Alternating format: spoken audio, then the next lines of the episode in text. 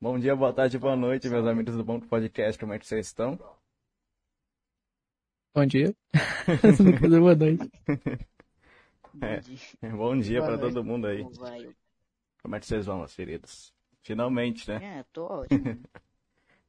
Finalmente o Digo no Bom, depois de muito tempo aqui, a gente falando que ia tentar, ia tentar, e pronto. É, foi uma dificuldade entrar em contato comigo, até por causa que, nossa, sou desligado de muita rede social. É, eu tô ligado. Tipo assim, Instagram, eu não uso nem postar foto, nem pra mexer, muito menos abrir o direct, que tá lotado. É, Vamos lá, Facebook é privado, mas aí também fica complicado, chama Facebook. Twitter. É, Twitter é uma bagunça, mas ainda dá pra entrar em contato. é meio Caixa de e-mail. É pior ainda porque eu, há muito tempo atrás, eu botei a caixa de e-mail pra receber a foto dos, dos cachorrinhos que eu boto no final do vídeo. E isso literalmente lotou a caixa de e-mail, ao ponto de eu ter que apagar e-mail pra abrir espaço pra poder receber. Enfim, lotou aquilo também. É, o Discord é outra bagunça e o WhatsApp tá virando bagunça, mas ainda dá. Então é muito difícil entrar em contato comigo, literalmente. É, então, tanto que o Contente falou que é até difícil falar, todo mundo falar com você no, no WhatsApp, porque tem muita gente lá, tá ligado? Sim, sim. Aí complica pra caramba as coisas. Eu também não sou uma pessoa que conversa muito, sendo sincero. Uhum. Tipo assim, em cal, pô, em cal é tranquilo, mas tem uma preguiça de digitar. Meu Deus do céu. É, fazer o que, né? Mas, tipo, todo mundo que a gente falou, assim, pra tentar falar contigo, tá ligado? Eles falavam que. Ah, ah mano, até, eu até tenho o Digo no WhatsApp, que só que é meio complicado até pra eu falar com ele, então não sei se vai rolar. Mas complica mesmo. O primeiro cara que tinha comentado é, foi o Arthur. Uhum. Ele comentou pelo próprio Discord. Foi, cara, foi muito na sorte, porque ele é uma pessoa que muda toda hora a foto de perfil. Mas por algum motivo eu passei o, o mouse por cima do, da foto e apareceu o, o nick, né, o nome dele. Aí eu cliquei na mensagem e abriu lá, ele comentando sobre o podcast e tudo mais. Eu falei, pô, tranquilo. É, me manda o contato deles. Só que nisso, né, eu fui fazer outra coisa. E aí já era, e a mensagem sumiu.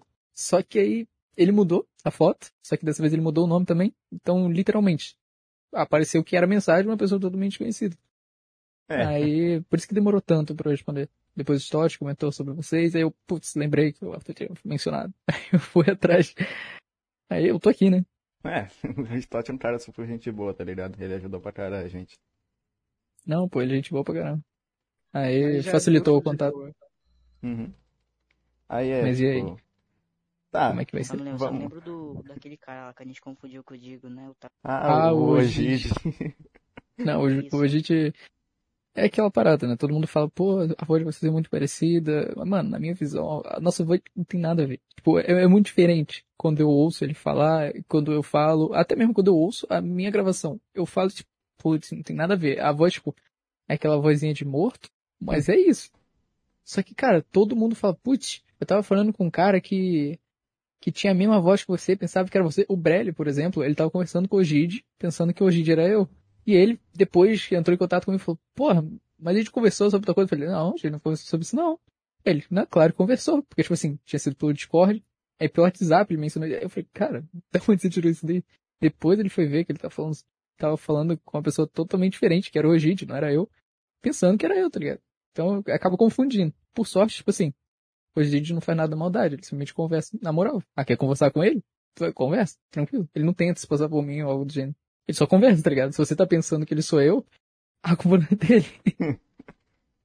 Nossa, cara, mas foi uma, foi uma baita do maçada. E o Black falando, não, é o Giro mesmo, confia, tá ligado? Eu falei, mano, mas tá aqui, ó, ele tem um servidor próprio, que não tem nada a ver com ele, ele tem um canal próprio pra falar. Não, é uma conta de zoeira do Giro, relaxa.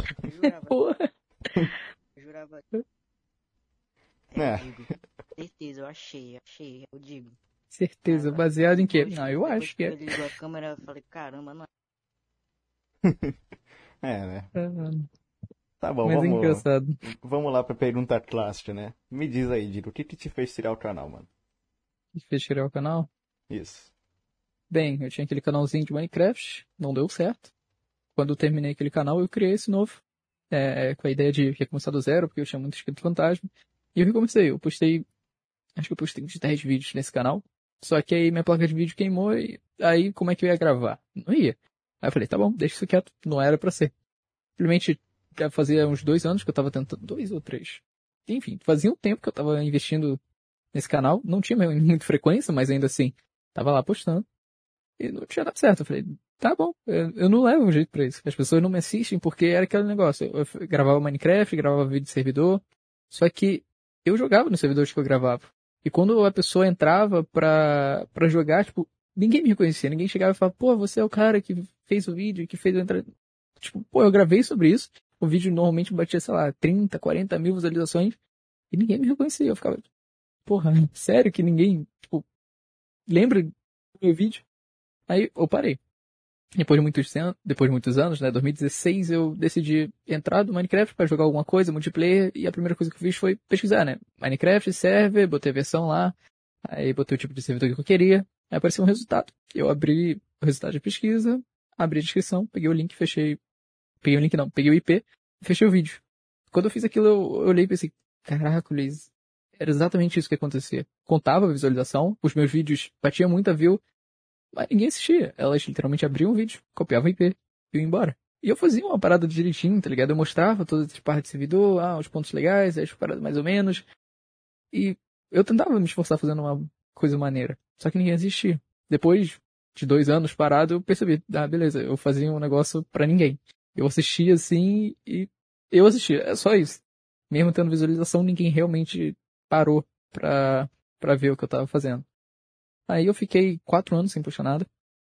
Eu mencionava de vez em quando na escola que, tipo, pô, eu tinha um canalzinho de Minecraft, eu, tinha um canal no YouTube, ah, tinha 3 mil inscritos e isso na época, nossa, é coisa pra caramba. E eu falava com meus amigos, porque alguns deles também tinham canais e era legal, tipo, pô, você fazia vídeo? Pô, eu também fazia, olha aqui os meus vídeos e tal. Aí, né, depois de todos esses anos, sem fazer nada, em 2019 eu tava, tinha acabado de terminar a escola, tava tinha passado meio, metade do ano e eu não tinha feito nada. Eu já tinha começado a faculdade, mas, mano, era só de noite. Eu ia pra faculdade, ficava lá um tempinho, voltava para casa e no dia seguinte eu ficava o dia inteiro à toa. E só de noite que eu ficava ocupado. Mas o fato de ficar o dia inteiro sem fazer nada, pô, me dava uma agonia de, putz, o pessoal na minha idade, ou tá trabalhando, ou tá fazendo um curso, ou tá fazendo alguma coisa para fazer a vida continuar. E eu não, eu continuava fazendo a faculdade, beleza, mas Pô, eu ficava vendo anime, jogando. Putz, não tinha motivo nenhum. Aí eu falei, beleza, vamos ocupar alguma coisa no meu dia. E eu decidi voltar ao canal. Tinha os vídeos todos públicos ainda, os vídeos estavam todos lá. Aí eu entrei no canal, ele já tinha mil inscritos, que tinha sido o pessoal que tinha migrado de um canal pro outro. Eu apaguei, não apaguei, né? Tá tudo privado, eu nunca vou apagar aquilo, aquilo é relíquia. Eu vi como eu era antigamente. Eu privei todos os vídeos, deixei tudo certinho, aí eu fiz um banner super rápido, é, fiz uma logo super rápido. E um dos motivos de eu ter voltado foi que na faculdade, um dos amigos que eu conheci lá, ele estava começando a fazer live na Twitch. E ele me pediu para eu fazer um banner para ele. Que ele mencionou, pô, olha o banner que o cara fez para mim, eu paguei 20 reais pra ele fazer. Mano, eu olhei o banner que o cara tinha feito e falei, nossa, o cara te roubou, velho. Isso daqui tá horrível. E realmente tava feio pra dedão. Aí ele falou, você tá zoando. É, faz melhor. Eu falei, não, faço. Quer? Eu faço, amanhã eu te, eu te envio. Eu literalmente fiz, fiz um banner pra ele, nossa, o banner ficou muito, muito bonito. Fiz a logo tudo mais, fiz os ícones de, de tempo de sub, fiz tudo pra ele. E, mano, ficou lindo. Um trabalho totalmente, cara, muito melhor do que tava. Ele agradeceu e tudo mais. E quando eu olhei aquilo, eu falei, putz, né, eu, eu tenho, eu tenho um jeito para fazer, fazer as coisas audiovisuais e tudo mais. É, fica legal. Aí eu falei, pô, vou fazer um banner pra mim. Eu fiz o banner rapidinho. vou fazer uma logo. Eu fiz rapidinho, mudei o canal. Eu olhei aquilo e falei, beleza, ficou bonito o canal. Agora só falta ter vídeo. E esse foi um dos outros motivos de eu ter voltado. E aí, eu já tava à toa mesmo, eu falei, pé, chegou uma madrugada, era, sei lá, não lembro o horário. Chegou uma madrugada, eu peguei o celular e falei, pô, vamos comentar sobre alguma coisa. Mas eu sempre ficava naquele medo, tipo, eu tenho uma ideia, eu posso comentar sobre isso agora, mas e depois? Eu posso postar um vídeo, mas como é que eu vou continuar? Da onde que eu vou tirar ideia para continuar postando, porque um canal precisa ter frequência. E meu objetivo nunca era, pô, fazer dar certo, era só para me ocupar. Então, eu comecei a gravar, comecei a falar da minha opinião sobre o YouTube, a minha visão sobre o YouTube. E, mano, aquela, aquela época, né, 2019, as coisas estavam complicadas, em alta tava um lixo, tava tudo ruim. Eu via muita gente crescer, conseguir realizar seus sonhos, e às vezes não, não agradecer pelo que estava acontecendo e tudo mais. Eu olhava aquilo e falava, pô, é sério? E ainda, tipo, tinha gente olhando aquilo e, nossa, parabéns, você conseguiu, mas em vídeo, as pessoas, tipo, alguns que acompanhava na época falavam, ah, essa placa daqui, esse negócio velho daqui, feio pra caramba, essa placa de 100k, e, tipo, eu olhando aquilo e falava, porra, isso daí era um sonho de criança meu, cara. Como é que ele tá inferiorizando um presente que o YouTube deu para ele, pelo esforço dele, que os inscritos deram essa chance, e, como é que ele faz um vídeo reclamando disso? Aí eu, porra, eu olhei aquilo, né, meio zoado, eu decidi fazer aquele vídeo. Não comentei sobre esse fato em si, mas comentei sobre várias coisas. Postei, não deu em nada. Eu pensava que teriam muito, muito mais acesso, porque o canal tinha mil inscritos. Aí eu pensei, pô, pelo menos umas 100 pessoas vão entrar pra, pra assistir. Eu não tinha dado nem 10. Duas pessoas comentaram. É, surgiram do nada. Comentaram uma parada lá, interessante. Eu falei, ah, tem alguém vendo. Então, decidi continuar. E como eu ficava muito à toa durante o dia, eu pensava sobre alguns assuntos, tipo, porra, o que, que seria interessante falar? Algumas experiências que eu já tive, algumas, os momentos que eu sempre quis comentar, tipo, alguns assuntos assim. E aos poucos eu fui tendo ideias, fui, fui fazendo vídeos, tipo, no começo não tinha roteiro nenhum, eu simplesmente abria o gravador e começava a falar, e toda vez que eu errava, porque, tipo, a minha dicção, quando eu tô gravando, é totalmente diferente quando eu tô conversando. Ela é muito travada. Então toda vez que eu errava, como eu não tinha roteiro, eu voltava do início mas eu voltava no início e tentava seguir pelo mesmo caminho que eu já tinha seguido antes. Então por isso que os vídeos eram tão pequenos. Os vídeos tinham dois minutos, porque eu ficava falando um minuto e eu errava. Aí eu voltava desde o começo. Aí ficava, errava, voltava desde o começo. Nisso o áudio tinha 20 minutos e o vídeo tinha dois. Mas mesmo assim, eu, eu editava bonitinho, da forma mais simples possível. Era bastante gameplay de fundo e às vezes, para diferenciar, eu botava uns clipes de gatinho. Sei lá, era alguma coisa para deixar de fundo. Se você entrar no segundo, terceiro vídeo, você vê, no final do vídeo eu boto escrito na tela, porra, tô com preguiça de editar. E eu nem editava direito. Vou deixar esses clipes rolando. E era literalmente clipe de gatinho, cachorrinho e tudo mais, só pra ter algo na tela. Aí foi continuando. Depois de uns 4, 5 vídeos, ah, as pessoas começaram a entrar. Aconteceram alguns assuntos que, por exemplo, a Central, que eu assistia muito na época, comentou e eu olhei para aquilo e falei, pô, mas dá para comentar também. Dá para fazer um vídeo, né? Uma coisa interessante. E eu peguei o assunto, comentei também. E foi o primeiro vídeo que relativamente deu certo, que foi sobre a Gabi, sobre a Gabi Catuso, lá, que ela chamou o pessoal ligado. E na época eu lembro que eu tava pintando o quarto aqui junto com meu pai. Eu fiquei o dia inteiro longe do celular, longe do computador, então mal sabia como tava indo o vídeo. Quando eu voltei, ele tinha pego duas mil visualizações. E aquilo era, putz, era surpreendente. Era algo que eu não conseguia, tipo, mal conseguia no canal antigo, quando era vídeo normal. E aí era uma coisa muito maior do que eu já tinha conseguido nesse novo canal. Então, quando eu olhei aquilo, eu falei, nossa, deu certo, as pessoas gostaram. Aí, tipo, no comentário tinha um pessoal é, discutindo, ah, eu penso isso, eu penso aquilo. Eu achei aquilo super interessante.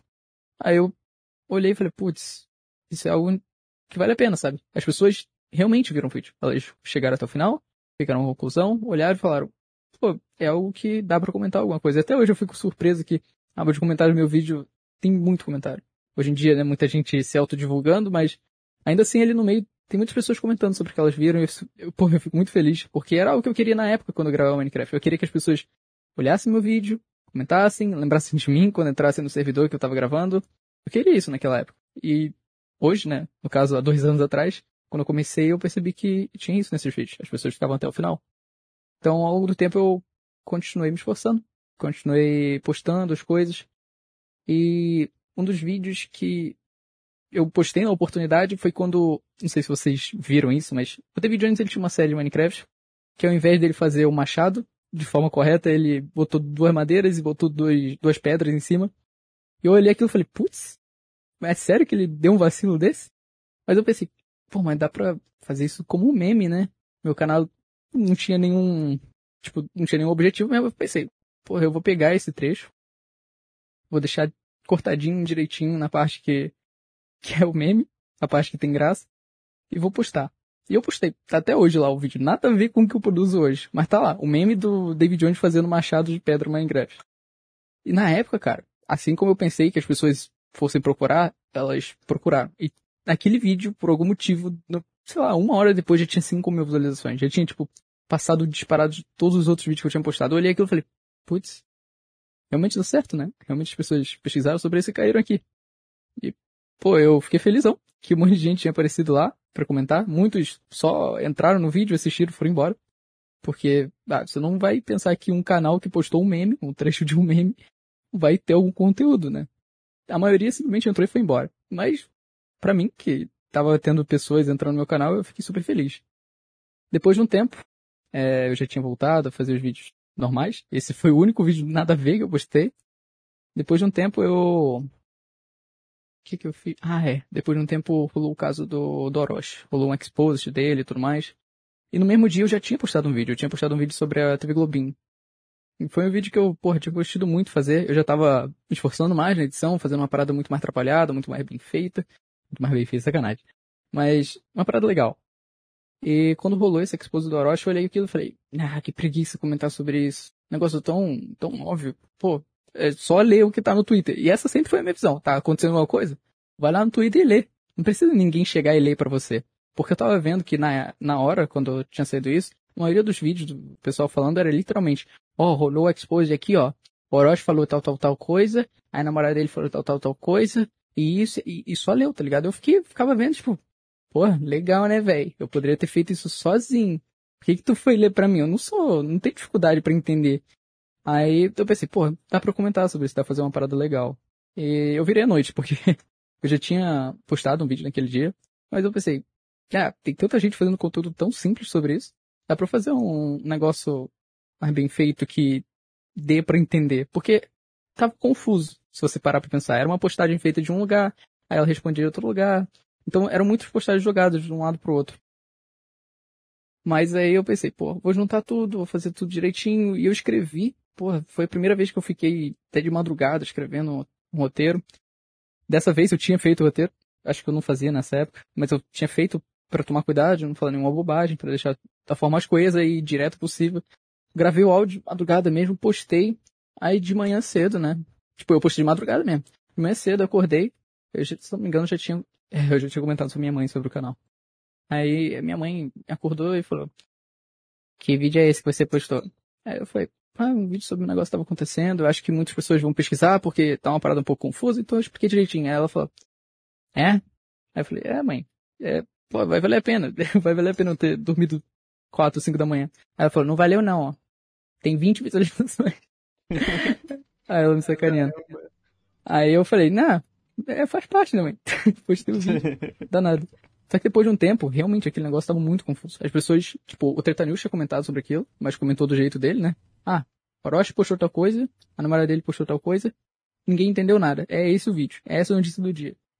Então, depois de que o Treta News tinha comentado sobre aquilo, muitas pessoas ficaram sem entender como que aconteceu. Então elas pesquisaram no YouTube sobre o assunto. E quando, quando elas pesquisavam isso, o primeiro resultado era o meu vídeo. E quando a galera entrou no vídeo e viu que era uma parada bem explicada, eu tentei ficar o mais neutro possível, tipo, eu gosto muito do Orochi, eu poderia muito bem ficar do lado dele e tô nem aí, tipo, pá, vou defender ele. Ou se não, poderia ficar contra ele, tipo, ah, não acredito que ele fez isso daqui, ah, esse expose. Não, eu tentei ficar neutro, mostrei os dois pontos, os dois lados, e, tipo assim, pô, o que você achar que tá certo, você achou que tá certo. Aquele vídeo literalmente não tinha uma opinião, era só uma explicação porque que era uma postagem de um lado, outro, era uma parada bem confusa. Aí eu fiz isso. Depois de um tempo, o vídeo começou a crescer, começou a, a dar certo. Não só esse, mas o vídeo da TV Globinho também começou a, a crescer bastante. E o canal começou a ter. Começou a ter retorno. Não monetário, mas tipo, beleza, as pessoas estão aqui não só por causa do assunto, mas porque elas gostaram da forma com que eu apresento o vídeo. Depois de uma semana, rolou o caso do Jura, que foi outro vídeo que cresceu pra caramba. E daí em diante, meu canal teve uma subida absurda. Tipo, depois de um mês, sem ter ninguém me assistindo, o canal cresceu e chegou a 100 mil inscritos. E eu fiquei, uou, que incrível. Eu nunca esperava que isso fosse acontecer. Voltando bem naquela ideia de, tipo, eu não esperava nem que tivessem pessoas que, pô, se interessariam em ver o meu vídeo até o final. Que fossem tirar uma parte do seu tempo para me ouvir falar. Então, putz, eu fiquei muito feliz. Fiz um vídeo mostrando plaquinha, muito, pô, agradecendo muito o que tinha acontecido. Aí passou um tempo, passou uns meses, isso era, acho que agosto. Aí chegou outubro, prova da faculdade, eu tava sem tempo. Eu comecei a perder frequência demais. O canal começou a, a entrar em queda, porque é uma montanha russa no YouTube, né? Quando você sobe muito, é óbvio que depois você vai ter uma baixa. E tinha sido a primeira vez que eu tinha passado por aquilo. Eu tava olhando e pensando, putz, é, as pessoas não estão gostando mais do meu vídeo, é, não tá tendo interesse, não tá sendo legal, qual o problema? E eu fiquei assim até dezembro. Quando passou o ano, eu falei, beleza, eu vou levar isso a sério porque eu peguei a, a chance de dar certo. E tá dando certo. Então vou, vou, pô, vou meter a cara isso daqui, vou fazer, tentar ser o melhor possível no que eu faço o mais claro possível, tentar manter uma frequência, olhar isso como se fosse algo sério, não como se fosse um passatempo, quando, como eu sempre estava olhando. E começou, janeiro, três vídeos por semana, todas as semanas de janeiro, postando sem, sem perder essa frequência. E, mano, foi incrível, porque eu tinha ficado umas, umas duas semanas sem postar nada, e quando eu voltei, as pessoas me receberam muito bem no canal, tipo, porra, que saudade dos seus vídeos e tudo mais e eu não parei mais de postar. Foi direto o mês inteiro, postando muito vídeo um atrás do outro. As pessoas, porra, gostando muito, o canal crescendo, dando resultado. Eu falei, mano, tá dando certo, é isso que eu quero da vida, cara. Tá, tá dando fruto. E, tipo, até esse momento, fruto era, tipo, putz, meu sonho tá sendo realizado. As pessoas também assistindo, porque o canal não tinha dado nenhum retorno financeiro. A cartinha do YouTube, né, que é do AdSense, ela não, não tinha chegado ainda. Então, tipo assim, todo, todo o lucro dos vídeos, eu não via. Tava só na tela, tipo, ah, você ganhou tantos dólares. Eu falei, beleza, quando é que eu vou ver isso? Não sei. Porque esse cartinha não chegava, tava tendo greve dos Correios aqui na cidade. Eu tava até preocupado. Mas eu tava fazendo os vídeos, é, com uma seriedade muito grande. Só que, por conta disso também, chegou fevereiro. Eu faço, faço faculdade de Direito. Então, chegando fevereiro, eu consegui uma oportunidade de fazer um estágio. Um estágio no fórum, foi minha tia que me ajudou nisso. E eu tinha pedido a ela essa ajuda muito antes do canal começar.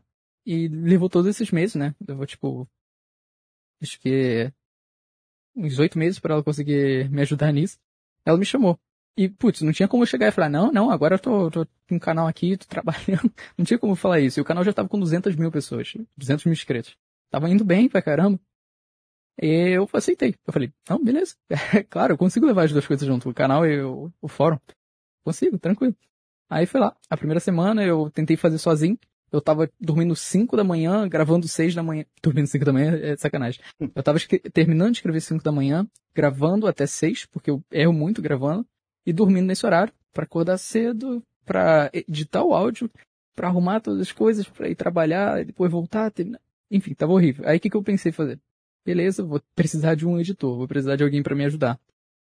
É, contratei alguém para me ajudar. Pô, o cara foi super simpático, ele tava dando o máximo dele nos vídeos, mas você via que, tipo assim, não era mais eu editando, sabe? O que eu ficava o dia inteiro para tentar fazer o negócio o mais detalhado possível, com menos gameplay de fundo. Eu sempre botava alguma coisa na tela para ficar interessante, para prender as pessoas. É... No caso dele, tipo, ele botava bastante gameplay, era muito estilo no que o Goulart fazia antes. Mano, ele não tá errado, tá ligado? Aquele é o estilo de edição que ele, que ele tinha. Era diferente do meu. Só que nisso, alguns assuntos que, tipo, putz, esse assunto aqui acho que vai ser incrível, dá pra fazer um vídeo muito bem, muito bem montado, narrativa tá com o mesmo enfim. Mas fica difícil você passar toda essa ideia pra uma outra pessoa. Então os vídeos foram ficando mais simples, foram ficando mais simples. E foi um mês inteiro eu tentando juntar essas duas coisas. Mas aí eu vi que, tipo assim, a galera, ela tava falando, pô, Diego, por que, que você não faz vídeo como antigamente, que era uma parada bem trabalhada, uma parada bem explicada e tudo mais. E cara, eu olhei aquilo e falei, putz, não dá pra levar as duas coisas, ou é um ou é outro. E, porra, era um, era um estágio remunerado, cara, era 800 reais por mês. Isso comparado ao que eu tava fazendo, tipo, putz, é uma oportunidade muito grande, porque eu tava fazendo a faculdade fazia um ano e meio. E nisso nunca que você ia conseguir um estágio muito menos remunerado. Então era uma oportunidade que eu tava tendo, assim como o canal também era uma oportunidade. E eu ficava nesse impasse. O que, que eu faço? Só que o canal já tinha chegado até ali, já tinha dado certo, então eu tinha que escolher um dos dois.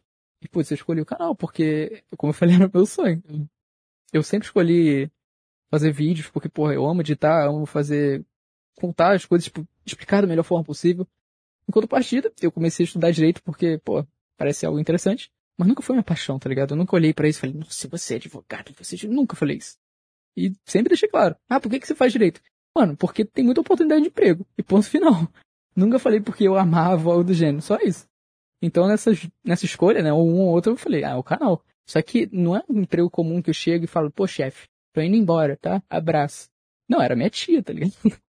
Pode pensar, ah, então é muito mais fácil. Não, cara. Eu vou falar que, putz, muito obrigado pela oportunidade que você me deu, mas eu vou, vou negar. Só que, tipo assim, Natal eu vou ver ela de novo. E ela vai olhar pra mim e falar, porra, mas você é um filho da puta mesmo, né? Te dei um emprego você disse não. Então fica foda, né? Aí eu, porra, tentei conversar com ela, tentei explicar, não, eu tenho um canal e tal, porra, o canal tá com 200 mil inscritos, tá indo muito bem, porra, tá crescendo e tudo mais. É, não dá pra fazer as duas coisas. Ah, eu contratei um cara pra editar lá, mas os vídeos estão ficando diferentes, a galera não tá curtindo muito. Tentei explicar, pô, ela aceitou, porque não tem como ela me obrigar a trabalhar. E eu saí.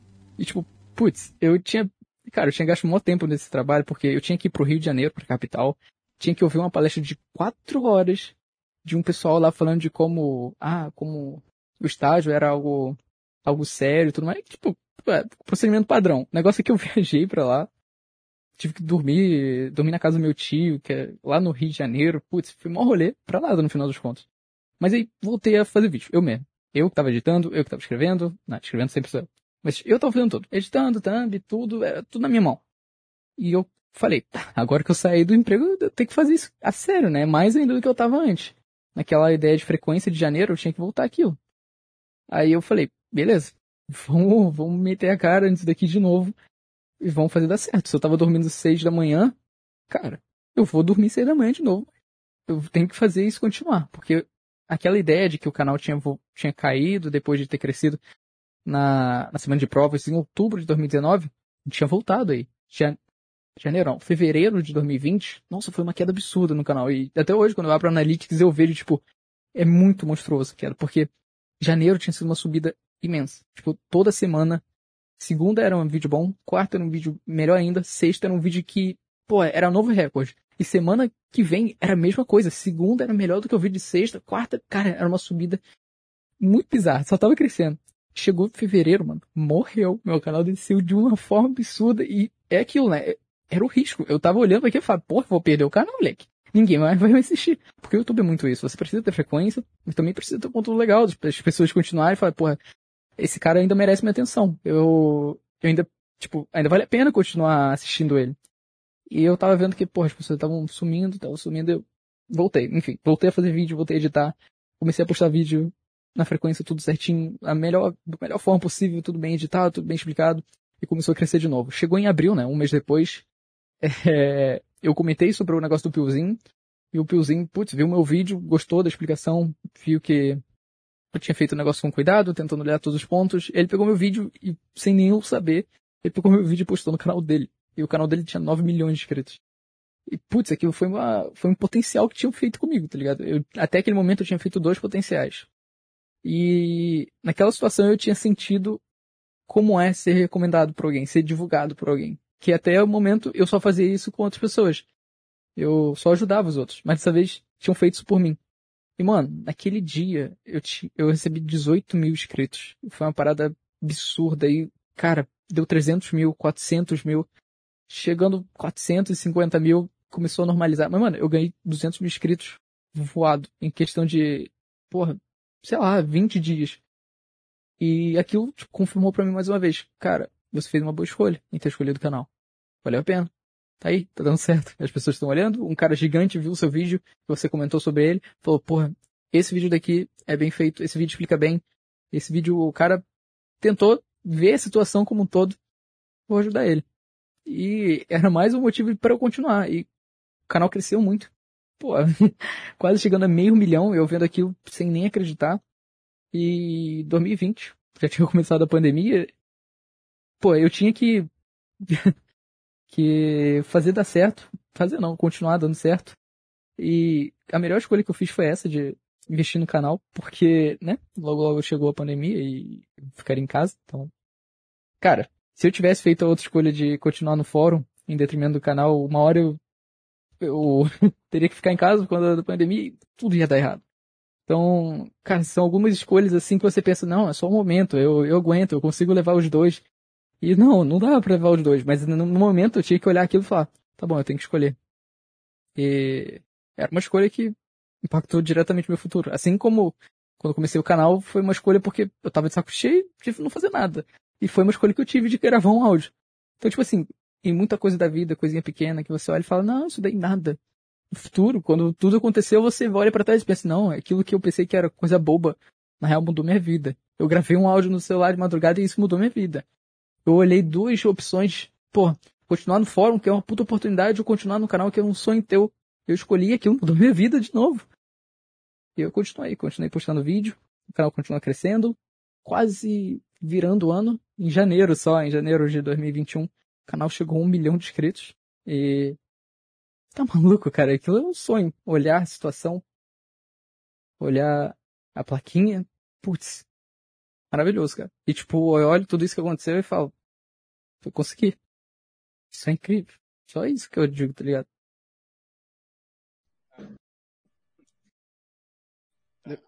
Deve ser muito louco, cara. Mas assim, como é que foi a sensação de quando tu ganhou a plaquinha de um milhão? Pô, mano, tipo, como eu já tinha recebido de 100 mil, a um milhão é quase um luxo. Porque o sonho que eu tinha era, pô, receber a plaquinha de 100 mil, ser presenteado pelo YouTube e poder mostrar para outras pessoas que o que eu fiz deu certo. E chegar de um milhão é só confirmar, tipo, pô, deu certo mesmo. Você olhar e, cara, é incrível, mas nada se compara a de 100 mil. A de 100 mil foi, putz, foi uma emoção muito grande, cara. Ah, mas, mas, tipo, mas tipo, só de ver a plaquinha chegando em casa já deve dar uma puta de uma alegria também, né? mas é mesmo. A de 100 mil, quando eu fui receber, um cara do correio, ele, ah, ele pega a caixa lá e tem grana no YouTube. Aí ele comentou, né, é você o, o dono do canal? Eu falei, né, é, eu, né. Aí ele perguntou qual, qual é o nome, eu falei, Digo, com 2G. Aí ele comentou que já tinha entregado a outra pessoa aqui na cidade onde eu moro. Eu falei, nossa, não pensava que tinha outros caras que faziam vídeo aqui na cidade. Mas, pô, até o, o cara que foi entregar reconheceu aquilo e elogiou, tá ligado? Ele nunca tinha assistido meu vídeo, mas, pô, me deu os parabéns. E é essa ideia que eu tenho com a plaquinha, tá ligado? Uma coisa é, por exemplo, é, eu tenho uma tia que ela sabe do canal, ela sabe que eu faço vídeo, ela sabe que é meu trabalho, mas ela não entende. Ela olha aquilo e fala, beleza, maneiro esse joguinho de fundo, você grava jogo? Grava jogo? Então, é outra coisa eu falar, putz, trabalho fazendo vídeo com a internet e tem um canal que deu certo, do que pegar a plaquinha do YouTube e falar, isso daqui é um prêmio. É uma medalha que eu recebi por fazer um bom trabalho. É diferente. Ela pegar na mão e falar, putz, bonito, né? Negócio bem feito. Poxa, realmente, você deve ter feito um bom trabalho para merecer isso. E é diferente, é uma forma muito mais fácil de você explicar o que você conquistou. Porque uma coisa é você pegar e mostrar aqui, ó, na tela, ó, tá vendo esse canal que tem 100 mil inscritos? Esse é meu. Ela olha e fala, hum, 100 mil inscritos? O que é isso? Do que você pegar a placa e mostrar, isso daqui é um prêmio que eu recebi. É diferente. É, mano. Isso aqui foi o prêmio que eu recebi por ter 100 mil inscritos, tá ligado? Sim, sim. Porque, porra, 100 mil pessoas confiaram no que eu tava fazendo. Deve ser muito louco. E a tua família curtiu quando tu recebeu os negócios, tudo, os prêmios de do 100 mil, de milhão? Pô, eu comecei a fazer o canal. Quando comecei eu não contei pra ninguém. Era tipo, ah, se der certo, deu certo. Se não deu, ninguém vai saber, tá ligado? Só eu que vou saber que deu errado e que eu desisti. Porque é uma coisa muito comum de acontecer na minha vida eu começar alguma coisa e desistir. Eu já tive muitas ideias aí. Comecei fazendo, tá, tá, desistir. Mas muitas das coisas, tipo, a gente desiste porque não deu certo. E depois que a gente percebe que a culpa às vezes não é nem nossa, simplesmente não deu certo e não faz sentido continuar se, putz, a gente investiu muito tempo, a gente continua fazendo as paradas, mas não vai pra frente. Assim como era o canal antigo. Eu desisti naquela hora, depois de muitos anos voltei, mas eu pensei, pô, se não der certo, beleza, só eu que vou saber. Ninguém vai saber que eu fiz, fiz esse canal, ninguém vai ter visto os vídeos. Não vou ter que dar satisfação para ninguém. Porque a pior coisa do mundo é você fazer um negócio todo empolgado, contar pra alguém, putz, eu tô com uma ideia muito da hora de fazer isso, isso, isso. Chegar daqui a dois meses e a pessoa te perguntar, ah, mas é aquela ideia lá que você tinha? Como que tá indo? E você fala, não, eu desisti. Ah, não deu Ou, não, certo. não deu certo. Cara, é a pior coisa do mundo. E a culpa não é nem da pessoa de perguntar, ela só tá, sei lá, Talvez ela é, queira te ajudar, tipo, pô, eu tô interessado naquilo que você tá fazendo, como é que tá? Tipo, pra te dar um pouquinho mais de, de ânimo pra continuar aquilo, mas quando você já desistiu, ouvir isso é a pior coisa do mundo, porque você percebe que, beleza, né, a pessoa lembrou disso que eu comentei com ela, tinha alguma esperança de ter dado certo e eu simplesmente falo, não, deu certo, desisti. Então, eu tinha contado pra ninguém. Quando, é, quando um dos meus primeiros vídeos em, dentro de uma hora tinha batido 100 visualizações, eu tinha chamado minha mãe, muito emocionado. Tipo, Putz, mãe, 100 pessoas assistiram meu vídeo em menos de uma hora. Isso é um novo recorde do canal. Eu nunca tinha visto isso. Foi muito mais do que o canal antigo. Muito empolgado. E ela tinha, ela foi a primeira pessoa que eu comentei sobre o canal. Então, ela sabia, tanto que ela me zoou sobre o negócio do Orochi quando eu postei. Mas meu pai, ele sabia que eu tinha um canal quando eu era muito pequeno, que eu gravava os negócios, que eu jogava Minecraft, que era um joguinho pra mim. E eu comecei, eu comentei rapidamente sobre esse novo canal com ele, falando, putz, pai, tô com uma ideia legal aí. Tô fazendo, fa- postando umas paradas daí. Tô pensando em investir nisso, tô pensando em comprar um microfone. Não tinha dinheiro pra nada. E é, o primeiro dinheirinho que eu, que eu consegui juntar, eu comprei esse microfone que eu tô até hoje, que foi o melhor investimento da minha vida. Aí eu comentei bem de relance com ele, mas nada de falar, porra, tô com canal no YouTube. Não. Depois começou a dar certo, depois o canal bateu 5 mil e começou a crescer muito o número de inscritos, 5 mil, 10 mil. Pô, aí eu tinha visto que já passou o canal antigo, sabe? Meu canal antigo tinha pego 3 mil inscritos e aquilo já tinha ultrapassado. Então, na minha concepção, aquilo já era, eu já tinha ido muito melhor do que tinha sido na minha primeira tentativa. Então eu comentei com ele, pô pai, eu voltei o canal no YouTube, eu posto uns vídeos, vídeos diferentes, né, de jogo. Eu comento sobre algumas coisas que têm acontecido aí na internet, é, de opinião. E não sei se o senhor vai gostar não, mas eu tô postando lá, o pessoal tem curtido. É, por incrível que pareça, ele, a partir daí, sempre quando eu, eu postava, ele assistia. Ele assistiu todos os vídeos que eu tinha postado antes. Então ele realmente deu uma força muito grande pra mim. E quando eu tava chegando perto de 100 mil inscritos, foi aí que eu contei pro resto da minha família, quando chegou a placa, porque é o que eu falei, né? É diferente você falar que, ah, peguei 100 mil inscritos no YouTube. De você chegar com a placa e falar, putz, foi recompensado pelo trabalho que eu tive. Então, quando atingi 100 mil inscritos que eu comentei com meus familiares sobre o que tinha acontecido, meu tio, que é uma pessoa muito próxima a mim, que também trabalha com internet, mas no caso dele é outras coisas, que ele mexe com TI e tudo mais, então internet pra ele é algo que ele tá muito acostumado. É diferente eu comentar sobre ele, que ele vai rapidamente entender, pô, um canal no YouTube 100 mil inscritos, putz, realmente é uma coisa complicada de se ver, né? É uma coisa bem rara. Eu tô feliz por você. Então, ele eu sabia que ele entendeu muito bem. Mas o resto da família, ao menos. Só que aí eu mostrei a placa, pô, todo mundo ficou muito feliz, que pelo canal antigo eles sabiam que fazer vídeo pro YouTube era uma coisa que eu gostava muito, até porque eu, mesmo criança, né, mesmo tendo 12 aninhos, eu fazia isso, então, pô, deve ser algo que ele gosta mesmo, né? E, pô, todo mundo me apoiou muito. Mesmo sem, alguns sem entender o que que era, o pessoal me apoiou muito. Não, pô, assim que é bom, mano. Tipo, É, com certeza, né, mano? É porque tem, tem, tem muito, tem muito pai que tipo, te fala, ah, essa daí é só uma brincadeira dele, tá ligado? Mesmo que, mesmo que tenha, sei lá, 100 mil inscritos, esteja quase ganhando dinheiro também, vai achar que é só uma brincadeira também, tá ligado? Uhum. É, mas, mas que bom que deu tudo certo aí pra tu, mano. Cara, e, e aquele vídeo do verificado do YouTube lá, mano? Putz, mano, demorou pra caramba pra eu ganhar um verificado. É, verificado era outra coisa que eu queria muito, né? Por causa que eu sempre comentei em vários canais e, pô, comentar tendo verificadozinho, óbvio que ia chamar mais atenção. Então eu sempre quis. Isso aqui demorou muito. É porque, putz, foi um lançamento muito grande. Eu cheguei a ser mil inscritos na época que houve um problema com esse verificado. O YouTube mudou as, as diretrizes, o fato de que só poderia receber verificado quem quem fosse conhecido fora da plataforma. A mesma ideia que tem no Twitter, sabe? Ah, Só é verificado se tiver alguma notícia sobre você e tudo mais. E, mano, ele tirou verificado de muita gente. Canal de um milhão de inscritos, muito maior, perdeu verificado. O David Jones tinha perdido verificado. E, putz, foi, foi mó complicação na época. Mas eles voltaram atrás, porém, os canais que já tinham verificado receberam de volta. Os que não tinham, que estavam para receber, que já tinham 100 mil inscritos que poderiam receber, simplesmente não, vão receber. E ficou assim, mano, até eu ter 800 mil inscritos. Ficou muito, muito tempo é, sem o YouTube voltar atrás com essa história do verificado e tudo mais. Mas depois de muita tentativa, eles finalmente resolveram botar o verificadozinho no meu canal. E como demorou pra caramba, eu aproveitei e zoei a situação fazendo um vídeo. Não, mas aquele vídeo ficou muito pica, mano. Tipo, a edição que tu usou lá. tá? Tanto que quando tu foi no podcast do Dean, né? Ele até comentou sobre isso também, tá ligado? Mas é um, um estilo de vídeo diferentaço. Tipo assim, eu, eu tava com a ideia de fazer aquilo, mas eu falei, ah, e se, se não der certo, vai ficar muito tosco. Eu vou olhar aqui e vou falar, puta que pariu, que negócio ridículo. Graças a Deus deu certo, tá ligado? Editando aquilo ficou uma parada maneira, porque, mano, o bruto daquilo era muito feio. Parecia um doido com a câmera. Até por causa que eu mesmo não faço vídeo de, de vlog, né, mostrando o rosto, então é ainda mais complicado, né? Não tô acostumado com esse tipo de coisa. Só grava a voz. Não, mas ficou muito bom, ficou muito bom. Eu curti pra caralho. Mas digo, como é que foi aquele rolê lá que tu fez com o Matoso lá? Que negócio de Attack on Titan? da dublagem. Isso aí. Não, tipo, ele entra em contato com várias pessoas e pergunta, ah, você quer dublar alguma coisa na, nos vídeos? Eu falei, ah, quero. Aí ele passou. Só que como eu falei, eu sou.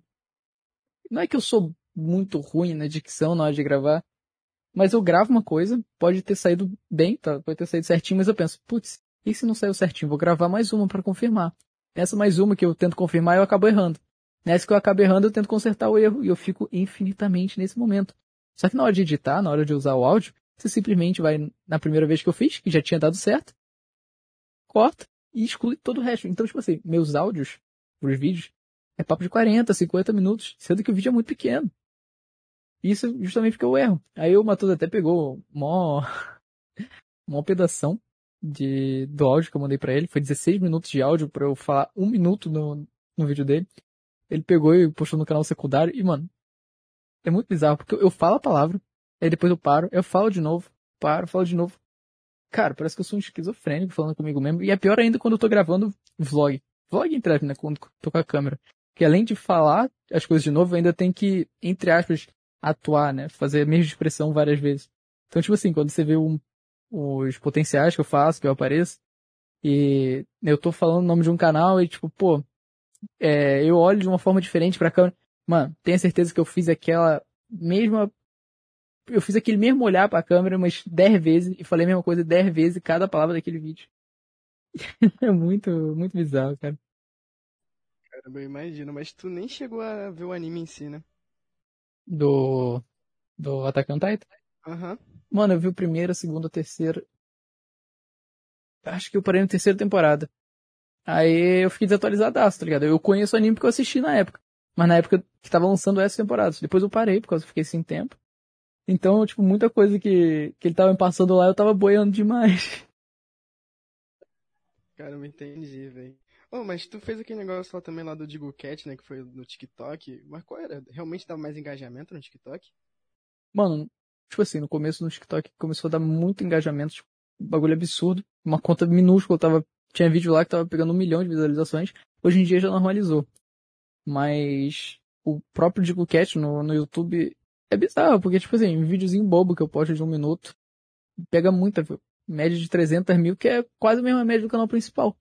Sendo que tem, cara, o meu vídeo mais assistido de todos os canais é do Digo Cat, que tem 3 milhões e pouco.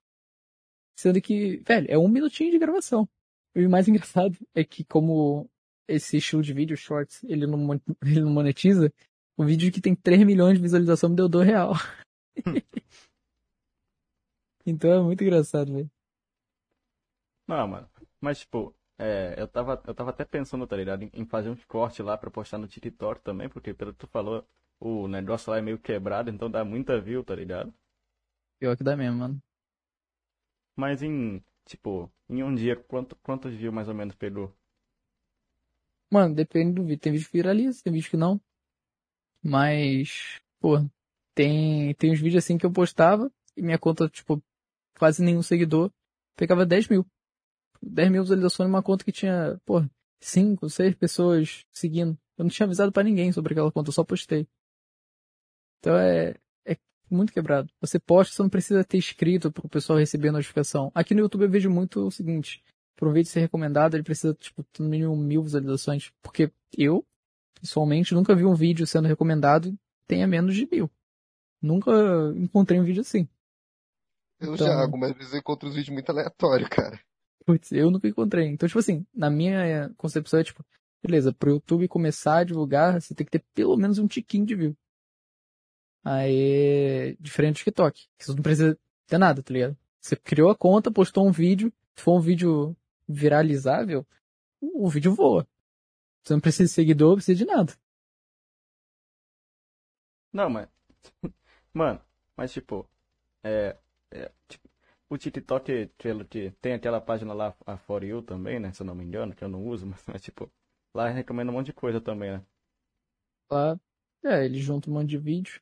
A parada é que no TikTok, tanto nessa nova aba do YouTube que é o Shorts, mano, é muito fácil você ver um vídeo, arrastar pra cima, que você vai pro próximo, E se você não curtir aquele vídeo, você arrasta pra cima, vai pro próximo. Só que esse um segundo que você assistiu o vídeo, né, entre aspas, contou visualização. Isso já é o bastante pro, pro algoritmo pensar, putz, esse vídeo está sendo acessado. Então, você acumula visualização muito fácil. E o fato disso acontecer, a, a própria plataforma olha para aquilo e pensa, putz, esse vídeo é interessante, vou começar a compartilhar mais. Então é, é muito quebrado, entende? Agora tá mais tranquilo. Eu tô postando vídeo lá, tipo, tá pegando pouquinha visualização comparado ao YouTube. Lá tá pegando, tipo, 20 mil, enquanto no YouTube pega 200, 300 mil. Mas no começo era o contrário. No começo, onde eu não tinha nenhum seguidor, postava alguma coisa e dava muita view. Ô, mano, e Agora eles quando. mudaram pra calcular a visualização, tem que ver o vídeo inteiro agora. Ah, é? então deve ser por isso. Ó, sério? Não era só uns 20 segundos, sei Não, lá. agora mudou, agora mudou. Ô, Diro, mas e quando teve aquele multiverso de Diro Cat, Diro Dog lá no Twitter também, mano? Eu acho muito engraçado o pessoal fazendo isso. E, tipo assim, a maioria das contas o pessoal ainda usa, tá ligado? E eu fico tipo, putz, o pessoal gosta mesmo.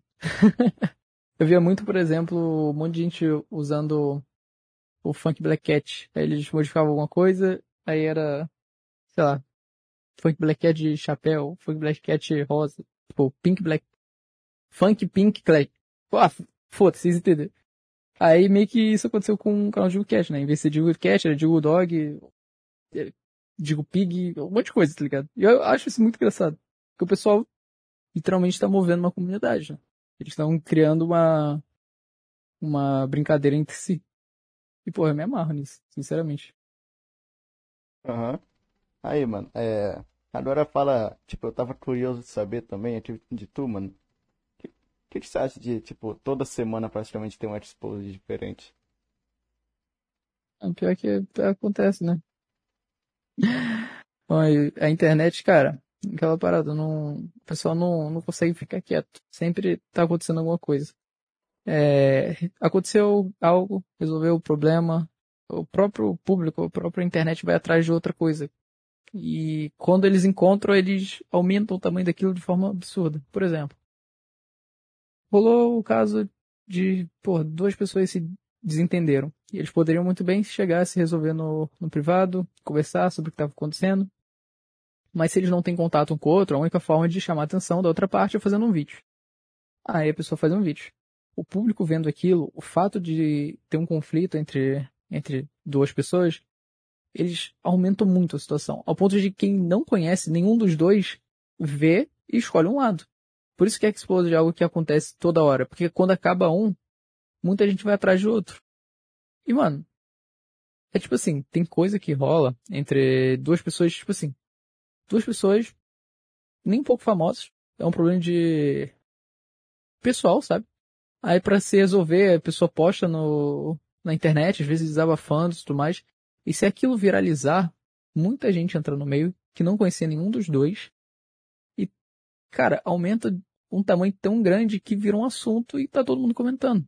Então, tipo assim, essa ideia de, porra, toda semana tem um, tem um exposed, não é porque toda semana acontece algum problema.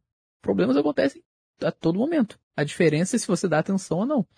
E quando muita gente dá atenção a um caso, e ele toma uma proporção absurda, aí começa a desinformação no meio, ou se não muito hate para um dos lados. Aí, cara, é algo infinito. Sempre vai ter essas desavenças, principalmente na internet, principalmente no Twitter, que tem tem um algoritmo para fazer Discord aquilo. Todo momento. Porra, diferente do, do Instagram, do Facebook, que o que você recebe na sua timeline são só coisas que você gosta. Cara, parece que no Twitter é o contrário. Ele identifica o que você gosta e ele te manda postagem oposta, tá ligado? Ao contrário, pra você olhar aquilo e você. E você discutir sobre o assunto. Só que as pessoas lá não sabem discutir, não. É só xingar mesmo. Mano, é muito engraçado, porque parece que é literalmente assim que funciona o algoritmo daquela plataforma. Porque, tipo assim, vamos dizer que você. Ah, você não gosta de apartamento, você gosta de casa. Casa com quintal e tudo mais. Você vai receber muita postagem sobre apartamento. Só foi um exemplo, uma analogia bem simples. Mas bota em duas coisas que você gosta e outra que você não gosta, só vai receber notificação das coisas que você não gosta. E o que não faz sentido, porque todas as plataformas, se você se você interage com, com determinadas coisas, é normal elas te enviarem mais sobre aquilo. Enquanto no Twitter é o contrário. Se você interage sobre determinado assunto, ele te dá o assunto contrário. E é bizarro, cara. Mas é, é como funciona e dá certo, né? Um monte de gente entra no Twitter e usa e tudo mais. É, mano, por mais que pareça, sei lá, uma teoria da conspiração de as redes sociais estão querendo te manipular, que inclusive você fez um vídeo muito foda, né? Foi ontem que você soltou sobre isso também da televisão, essas coisas aí, tipo. Mas é, mano, o Twitter parece um lugar pra gerar caos, tá ligado? Parece, pior que parece mesmo. Parece muito. Esse, esse vídeo daí do. Do. Esqueci o nome. Do. Que último que eu fiz da influência. Pô, eu tinha visto num canal de um cara que eu, eu sempre acompanho, o nome dele é Boeira Aberto. E, mano, é tipo um canal de opinião, que o cara sempre posta sobre umas coisas tipo, diferenciadas pra caramba, da forma mais sincera possível. Eu gosto muito como ele é sincero. E, putz, eu vi o vídeo que ele comentou sobre isso, ele fez o mesmo assunto, putz, eu achei maneiro. Aí, eu fiz o, eu criei, eu fiz o vídeo inspirado no dele. E, mano, é, eu fico impressionado como ele encontra esses assuntos assim, muito aleatórios. Porque aquele joguinho, cara, ele é muito antigo. Mas, pô, quem iria pensar em fazer um vídeo analisando aquilo? Pô, eu fiquei impressionado quando eu vi o vídeo dele. Aí eu fui lá e decidi fazer também. Aí tanto que eu mencionei ele no final e tudo mais. Mas, mano, tem muita, tem muita coisa que. Putz, ultimamente eu tento fugir um pouco desses assuntos em alta, tipo, ah, só falar sobre o que tem acontecido normalmente. Chega a ser maçante uma hora. Às vezes você tá comentando sobre o assunto que um outro canal de opinião também comentou ou vai comentar. E parece que, tipo assim, se você é inscrito em mais de cinco canais do mesmo tipo, se acontece alguma coisa, você já espera a notificação do vídeo sobre o mesmo assunto. E, pô, fica chato. É, mano. Mano, é tipo, você também, né? Você, os seus vídeos eu fico surpreso. De, tipo, não tem um que pega menos de 100k, tá ligado? É sempre 500, 1000, 700, até um milhão, tá ligado? Fico muito surpreso com essas paradas também, mano cara. É que eu, eu também fico impressionado, porque às vezes eu, eu entro em. Pô, eu fico quase o dia inteiro no YouTube. Então eu entro em vários canais e uso como referência o meu próprio canal. Tipo, pô, eu tô com 1 milhão e 200 mil, que é coisa pra caramba. E meus vídeos pegando em média 400 mil visualizações é uma porcentagem muito grande do público. Que eu olho para outros canais e eu vejo que, putz, canal de 10 milhões não pega tudo isso, tá ligado? Tem canal de 10 milhões que pega menos do que eu. E eu fico, caraca, como que isso acontece? Mas aí tem toda aquela consideração que o canal, pô, o cara tá fazendo vídeo há muito mais tempo que eu, muitos anos, então o público cresce, muda os interesses. Então, tipo, pô, o cara tem 10 milhões de inscritos? Tem. Mas grande parte amadureceu, mudou, mudou o foco do conteúdo. E eu tomo muito cuidado pra, tipo assim, manter o meu canal num, num público, tipo, um público específico eu consigo me atualizando conforme vai passando. Tipo, não passou muito tempo. Faz dois anos que eu gravo. Mas não dá para se manter sempre no mesmo. Ou se, se acostumar ao aceitável e nunca tentar melhorar. Tanto qualidade do vídeo, quanto narrativa, quanto edição. Tem tudo que, que aumentando. Tem tudo que melhorando. Se não melhorar, putz. Aí as pessoas que te acompanham há muito tempo vão se enjoar. Vão olhar e vão falar, putz, eu sei exatamente como que vai ser a fórmula do vídeo dele vai começar a falar sobre tal coisa, vai comentar, dar o contexto, dar a opinião no final e acabou. Então tem sempre que tentar mudando, mesmo que pouco, mas uma pessoa que te viu, que assistiu o seu vídeo hoje, daqui a dois, três meses, quando ela te assistir de novo, ela vai olhar e falar, caraca, esse moleque mudou. Ele, pô, ele não, não gravava desse jeito. Era mais simples e tudo mais, então é legal. Sempre tá, tá tentando se reinventar. Não, tipo, totalmente. Faço vídeo de opinião, vou mudar pra gameplay mas tentar deixar o, o assunto mais interessante possível. Porque muitas vezes, pô, vamos lá. Eu vou comentar sobre uma coisa que ninguém conhece nenhum dos envolvidos. Para que, que eu vou assistir o um vídeo sobre isso se eu nem sei quem é quem, o que, que fizeram, o que, que na minha vida? Então toda a narrativa do vídeo importa. Porque você tem que dar uma importância ao que está acontecendo. Você tem que dar o contexto para as pessoas olharem e sentirem empatia ou não. Porque se elas não conhecem, ah, é aquele esquema, né?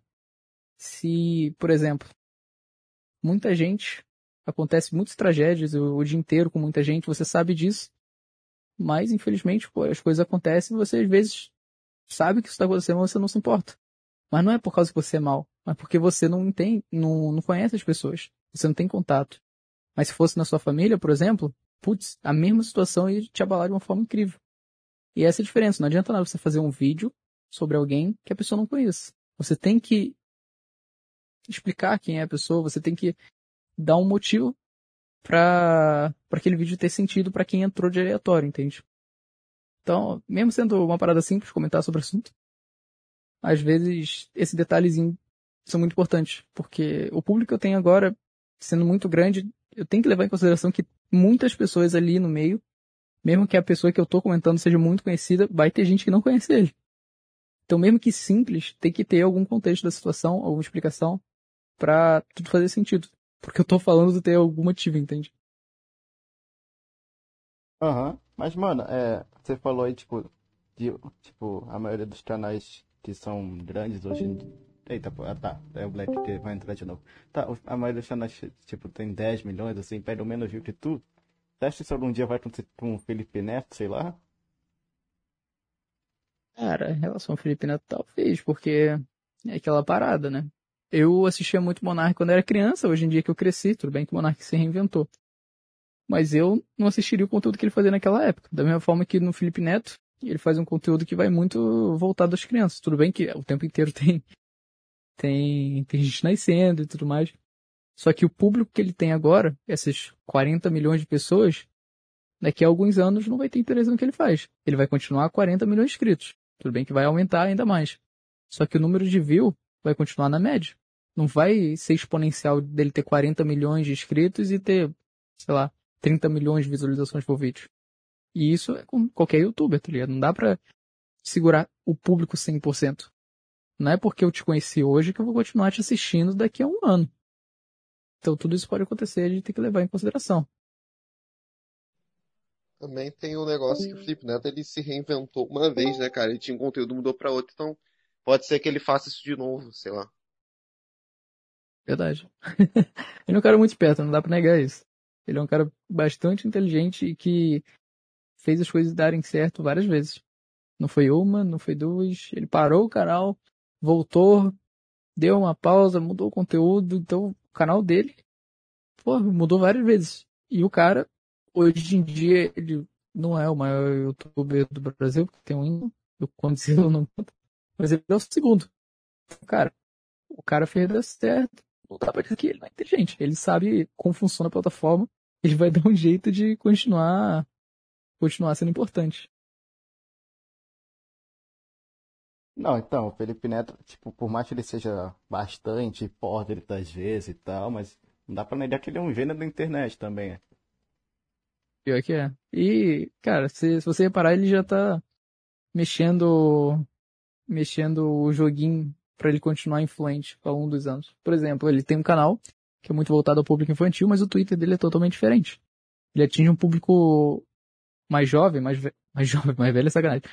Um público jovem, mais velho do que do que o que tem no canal dele. E muitas vezes ele, pô, ele se mexe com política e tudo mais. E, cara, não duvido nada que daqui a alguns anos apareça o Felipe Neto lá, ser... ser... tentando ser presidente do Brasil. Presidente não, mas, porra, governador de alguma coisa. Porque, mano, o cara, ele sempre quer mais, tá ligado? Você vê que o cara é rico, é famoso, é conhecido, mas tá sempre atrás de mais. Então eu não duvido que isso aconteça. Não, tipo, o, o Lucas Neto também tinha um hater sincero antes, tá ligado? Que tem nada a ver com o que ele é hoje em Tem dia. nada a né? ver com o que ele faz, é. Era tipo, Cara- não faz sentido dois. Pior que era exatamente, não faz sentido dois. E, no caso dele, eu acho que é ainda mais, mais absurdo, porque no caso do Felipe, ele só ficou family friendly, tá ligado? Ele falava palavrão e tudo mais, era muito mais sincero, hoje em dia ele é mais tranquilo. Só que o irmão dele, cara, era o que o, o irmão dele, né, era o que o Felipe Neto era antigamente, mas hoje em dia é algo totalmente desconexo. Assim, o Felipe Neto ficou mais tranquilo, só isso. E agora ele faz conteúdo para um público mais jovem, mas ainda assim dá para você assistir. Enquanto o Lucas Neto, não. O Lucas Neto fazia um, um conteúdo, vamos dizer, pesado, assim. Não era pesado, mas vamos dizer nessa, nessa ideia, um, um conteúdo pesado. E hoje em dia ele faz vídeo pra criança. É quase essa a diferença, tá ligado? É mudar da água pro fim. E não é normal, porque não foi normal. Ele simplesmente parou de fazer hater sincero para começar a fazer vídeo com comida gigante. Aí ele se jogou dentro da Nutella. E hoje em dia ele faz vídeo, ele faz filme infantil. Mas não tem nada a ver um conteúdo com o outro. Essa que é a parada. Então você vê que o cara literalmente se reinventou de forma abrupta pra continuar dando certo. E isso é o Mas- caso mais bizarro que eu tenho tipo, na memória, tá ligado? Se me Sim, perguntarem quem, quem é o cara que literalmente se vendeu pra dar certo, eu falo Lucas Neto. Não, o que eu acho mais incrível também é que ele, que ele falou, nossa, Nando Moura é o segundo dono do meu canal. Aí tu vê hoje em dia, né, cara? Mas é, velho. Cara, Não, mas os, É irmãos engraçado Neto, eles estão muito ricos, né, cara? Só pra você ver, tipo, o nível das casas que o Felipe Neto tem. O Lucas É, Neto tá- fazendo filme pra Netflix também, né? tá muito, muito rico. Você vê pela doação que ele faz, que de vez em quando ele mostra as doações que ele tá fazendo. E você vê ele doando 50 mil reais como se fosse nada. E pra ele realmente não é nada. Você vê no do pão, né? Analytics, você vê no Analytics, só o canal do Felipe dá cerca de 200 mil por mês. E putz, isso aqui, mano, certeza absoluta que ele não ganha só 200 mil. Porque só 200 mil na visão dele é muito pouco. Ele deve ganhar meio milhão por mês. Isso é um dinheiro que eu nunca vou ver na vida, tá ligado? Ah, quem Cara, sabe, e né? isso é por mês, tá ligado? Isso é por Não, é mês. Por mês em é um meio ano, cara. mesmo. Em um ano o cara tá muito rico. E aí você pensa, o que ele vai fazer com esse dinheiro? Ele já tem uma mansão, ele já tem um carro. Óbvio que eu não quero dizer pra ele parar de trabalhar. Mas, mano, chega ao ponto de que não tem mais o que fazer com o dinheiro. Aí você vê, pô, ele fazendo doação e tudo mais, que é uma parada que, pô, eu acho legal. Mesmo que, tipo assim, as pessoas se mostram, olha como eu tô doando e tudo mais. Pelo menos ele tá doando. Mas o cara conseguiu chegar ao ponto de receber tanto que ele dá 50 mil para outras pessoas como se fosse nada. Não, Então é bizarro, tipo, cara. eu aposto, eu aposto que o Felipe Neto vai fazer uma Netolândia no, no, no estilo da Disney, tá ligado? Ele vai comprar um, um puta de um terrenão, vai construir um negócio mais Comprar o Beto. Carreiro. É, vai, vai virar o Felipe Carreiro, sei lá, vai fazer um, um parque de atração gigante do Felipe Neto. Cara, pior que uma mulher já mandou o boleto pra ele, ele pagou pra ela.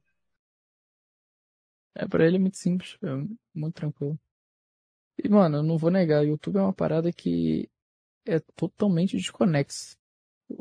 Por exemplo, se você parar pra perguntar, tudo bem que você é uma pessoa que, dá, que deu certo no YouTube é muito difícil. Uma questão de ter muita sorte do YouTube te ajudar no começo e de você se manter. Mas se te perguntarem, ah, qual é a profissão que mais bem paga no, no Brasil? Cara, vou dizer youtuber por causa que você ganha em dólar. Então, o dólar tendo 5 reais, você multiplica tudo que você ganha por 5. Então é absurdo. Não, não, sem falar que o Felipe tem um patrocínio do YouTube que ele ganha o dobro, né? Eu acho que é isso. É, ele tem o YouTube Preference, se eu não me engano, que o CPM dele é muito mais alto, a taxa de recomendação é maior. Então, no caso dele, ele ganha ainda mais. Realmente, você mencionou uma parada que, que é verdade. Eu já tinha visto sobre isso quando ele, quando o YouTube tinha caído, ele comentou, nossa, nesse tempo que o YouTube caiu, eu perdi tantos mil visualizações, quantos milhões de visualizações. É, o Aí Felipe Neto, ele, ele, ele mencionou. ele espirra a visualização, sei lá, tá ligado? Cara, ele ganha muito. Deixa eu entrar aqui no canal dele pra eu ver quanto que ele ganha. E é muito bom que agora o Michael Tista quer virar o melhor amigo dele, tá ligado? Mas eu acho engraçado porque os dois não tem nada a ver um com o outro. Mas é muito legal, tipo, ver os caras se, se interagindo, sabe? Mano, ele ganha 207 milhões de visualizações por mês. Eu ganho 10 milhões. Qual a diferença? É, pouquinho, né? Pouquinho, né? Tranquilo. E em taxa de inscritos ele ganha 250 mil inscritos por mês, enquanto eu ganho 60 mil. Não, mas tipo, o, o Tá melhor, o melhor de tudo é que o Michael às vezes manda um vídeo, sei lá, do, do Kit Mito pro Felipe Neto, tá ligado? É muito bom.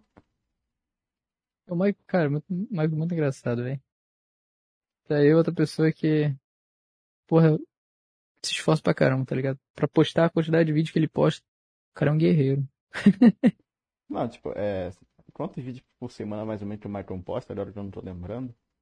Mano, não duvido nada que sejam sete vídeos por semana. Todo, todo dia tem vídeo no canal dele. É, falando em Todo eu né? notificação dele. Falando em sete, agora eu lembrei do David Jones, passa sete vídeos ou mais todos os dias, né? Todo dia. Hoje em dia não é tanto assim. A vida do cara é Porque- gravar vídeo, praticamente.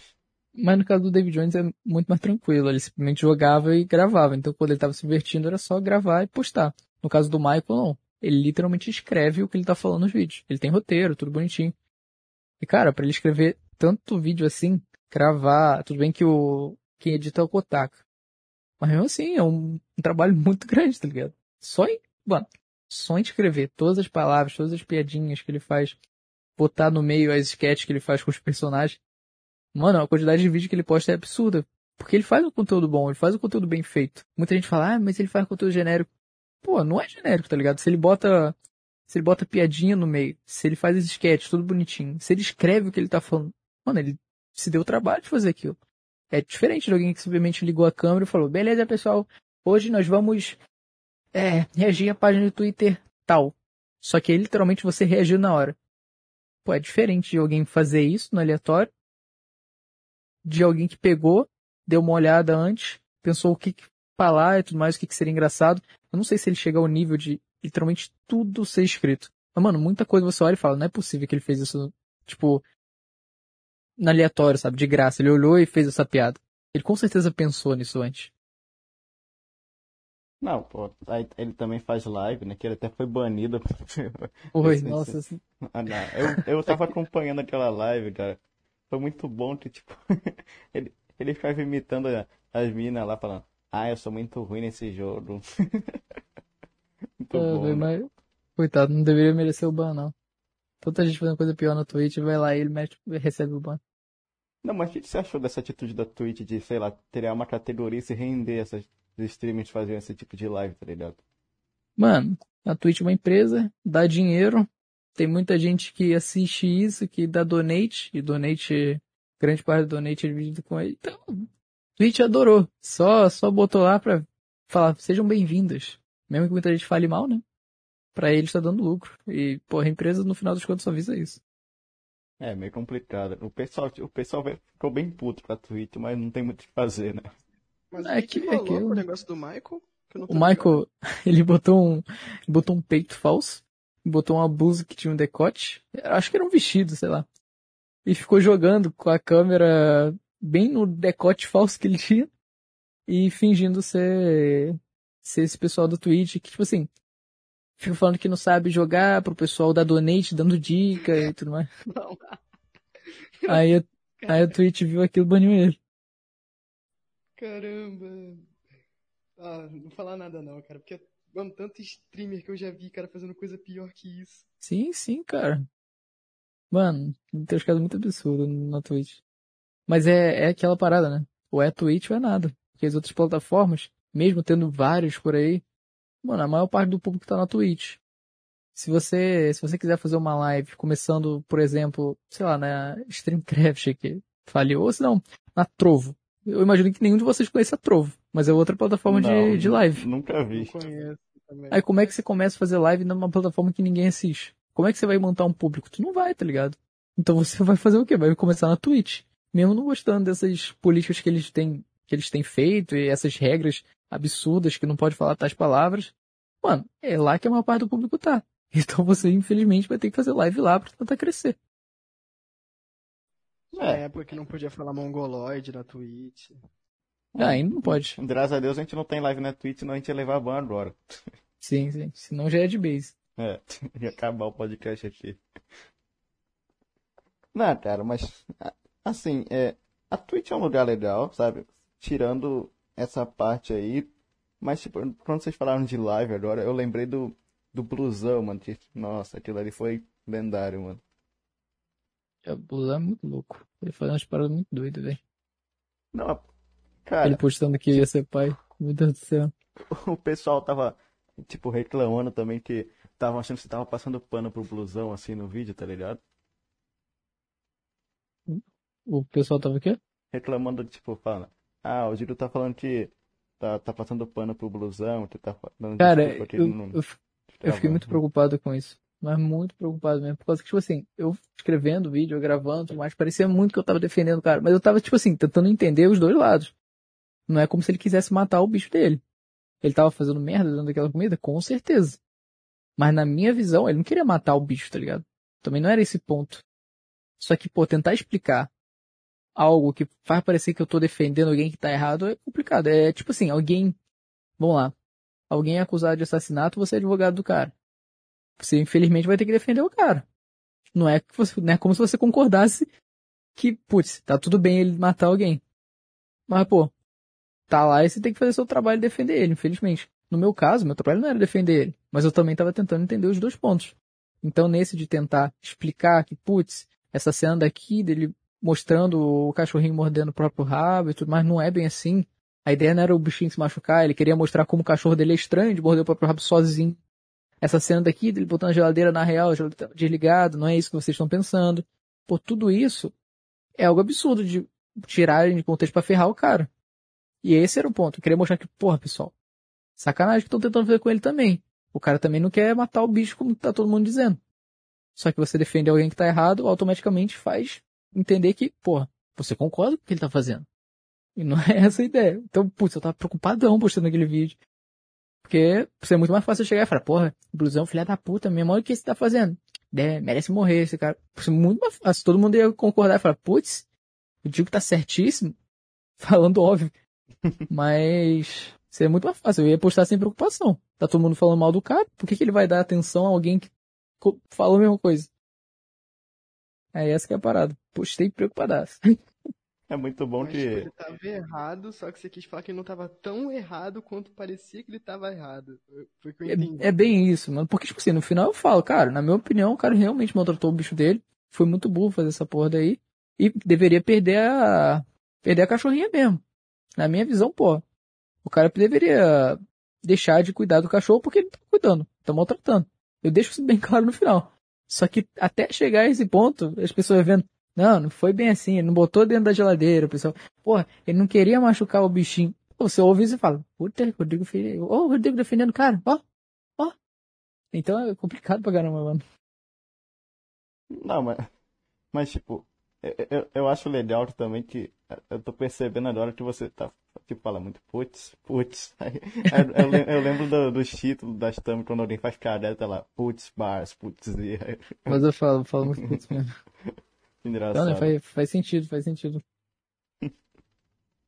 Mas, mano, é. Qual que foi o, o, seu vídeo preferido de fazer? Me diz aí. Pô, mano, acho que foi do Minecraft Guerra. Eu. Nossa, bot... cara, botei muito carinho fazendo aquele vídeo. Ficou um vídeo grandão. né? Foi o vídeo mais longo, né? Realmente, mais longo do meu canal. Mas bem trabalhado também. Conta aí do Minecraft Guerra. Oi? Conta aí do Minecraft Guerra, como é que foi gravar. Pô, mano.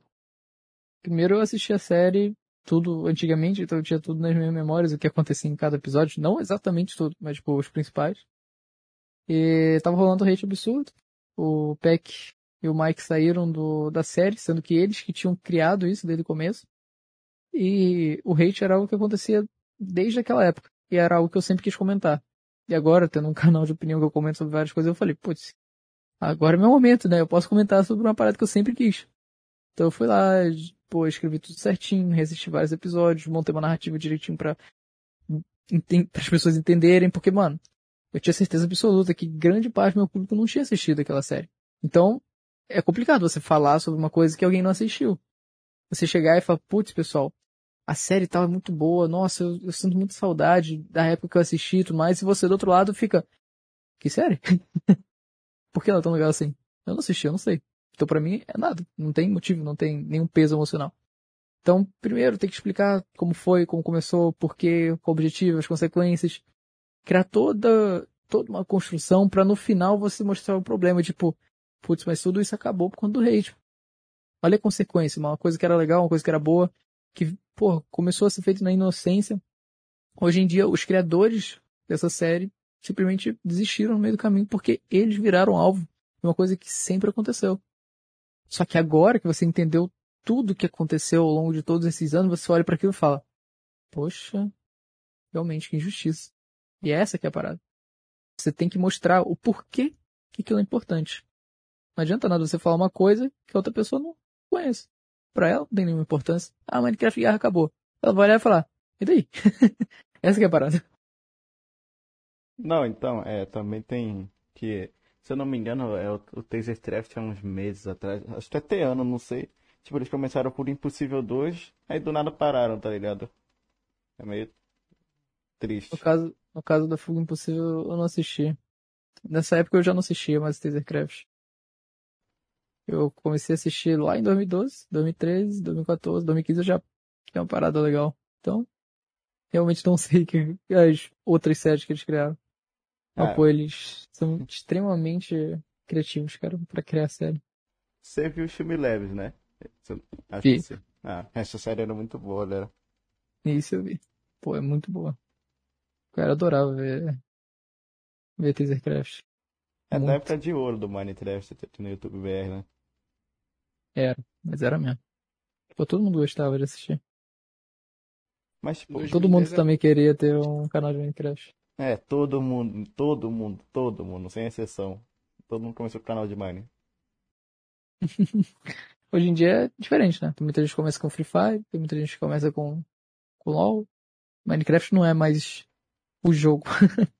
Porque antigamente, antigamente é, pô, as pessoas perguntam, ah, você joga Minecraft? Jogo. Hoje em dia é diferente. Ah, você joga Free Fire? Jogo.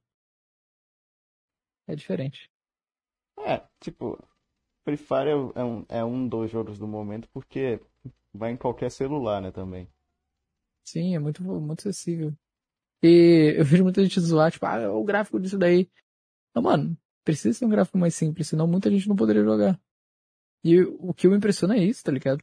A quantidade de pessoas que finalmente tiveram acesso a um jogo online, competitivo, justamente pelo celular. Porque o Free Fire deu essa oportunidade. E a partir daí, pô, aí você vai, sei lá, pra um PUBG, vai pra um LoL, você vai pra outros jogos competitivos. Porque muita, pô, a maioria dos jogos do- da Play Store, antigamente era tudo jogo single player casual. Então, pô, você tá lá jogando, você fala, eu sou gamer.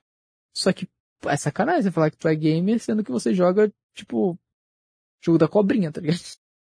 Você falar que você é gamer jogando Free Fire, eu até acredito, porque literalmente você tá competindo com outras pessoas. Você tá, pô, tentando subir de elo, tá tentando se esforçar no jogo. Então, realmente, aí sim eu, eu concordo com você. Mas falar que tu é gamer porque você pega o celular da tua mãe, baixa um joguinho de, de fazenda do Facebook e fica jogando aí é sacanagem. Sim. Também outra coisa que o Free Fire fez, se não me engano, na época que tava tendo essa febre de Battle, Battle Royale, não tinha muito Battle Royale no celular, e eles pegaram a hora certa, cara. Eu acho que não. Ah, falar que não tinha nenhuma sacanagem também. Mas tinha explodido lá o, o PUBG no PC. Aí começou o Free Fire. E na época todo mundo fala, nossa, olha só a cópia de PUBG. Hoje em dia eu acho que é maior do que. Acho que é maior Free Fire do que o PUBG. Bizarro como se não- Assim como o Free Fire, né? Assim como, como Fortnite. O Free Fire é assim como Free Fire. Eu não, sei, Fortnite é outro. eu não sei se Free Fire é muito conhecido lá fora também, né? Uma boa pergunta. Também não faço a menor ideia. Ah, mano, é, o Black pediu aqui pra avisar também que a Cal bugou pra ele tá, ele tá ouvindo no YouTube. Ah, show. É, Tava, tava tendo muito problema pra. No cooler dele, que ele comentou, né? uhum. Tava dando ruim. Não, mas então, é, o que eu acho do Free Fire é que, tipo, muita, tirou muita gente assim, que não tinha muita condição, aí começou um canal de Free Fire e ficou rico, né? É, é, Tá, não sei se rico é a palavra, mas deu bastante dinheiro, tá ligado? Tá famoso agora. é, é em alguns casos, tipo assim, quem cria conteúdo de Free Fire ficou muito bem. Mas a maioria do público que, que joga, pô, a maior parte continua na mesma situação. Óbvio que, tipo assim, ah, falar que todo mundo merece, tipo, pô, porque você joga Free Fire você tem que estar na mesma situação é sacanagem. Mas, você, tipo assim, é muito caso isolado. É assim como uma pessoa que joga, a maioria, vamos lá, o sonho de muitos brasileiros é jogar futebol, vamos dizer assim, na forma mais estereotipada do mundo. Só que poucas pessoas têm essa oportunidade de viver do futebol. Eu acho a mesma coisa do Free Fire. Cara, tem muita gente que joga Free Fire com o sonho de entrar num time grande, principalmente da Loud. A Loud, pô, você vê que literalmente fizeram um trabalho incrível de influenciar muitas pessoas a levar o jogo mais a sério e tudo mais. Só que, mano, são poucas as pessoas que conseguem. Realmente, as que conseguiram, pô, tiveram a vida totalmente mudada. Foi, foi uma mudança de vida absurda. Mas a grande maioria do, dos jogadores continua na mesma situação. Ah, mano, é. O Black pediu pra perguntar aqui se tu é goiano.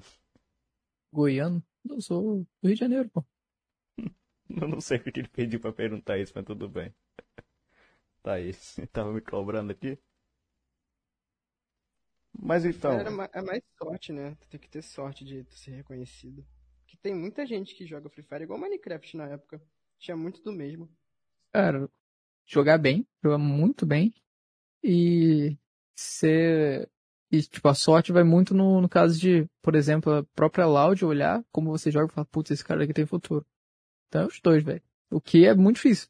Por exemplo, eu tenho uma priminha que, que joga Free Fire e que ela fala, nossa, eu estou entrando na Loud e tudo mais. E, putz, é um exemplo de pessoa que joga Free Fire com o intuito de, de fazer dar certo. Só que é aquilo. Depende muito da sorte e do quão bem você joga. Eu não sei como que ela joga, não sei se ela jogou muito bem ou não, porque eu nunca fui de perguntar pra ela. Ela tem, acho que, 11 aninhos. Mas é aquilo. Quantas outras crianças têm o mesmo sonho que ela? Essa que é a parada. Ou entrar em algum tipo competitivo, né? Pra ser reconhecido em qualquer tipo de jogo. Até Free Fire, LoL, Fortnite, essas coisas.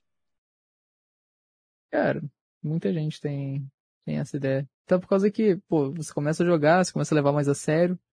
Qual o próximo passo? É você, literalmente, jogar competitivo de forma profissional. Pô, vamos dizer lá, você joga, você joga LoL, você, pô, é challenge. Você tá no, tá no maior elo de todos. Você literalmente joga muito bem o jogo. Qual o próximo passo? É você virar pro player. Só que, putz, é essa parte que eu imagino que seja mais difícil. Porque aí você precisa ter contato, você precisa mostrar como você joga. Não adianta nada você ser, você ser challenger, jogar bem pra cacete, mas só pra você. Você vai ganhar partida, mas ninguém vê.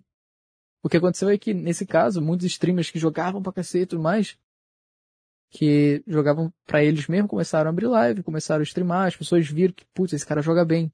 E hoje em dia são gigantes. Fizeram dar certo. E não são pro players. Jogam muito bem, mas levaram para um outro meio. Assim como muita gente do Free Fire também fez isso. Você vê muitos caras que, tipo assim, fizeram sozinhos. Tem muita gente que entra pela, pela Loud e consegue ficar gigante, mas tem muita gente que começou do zero, porque jogava muito bem.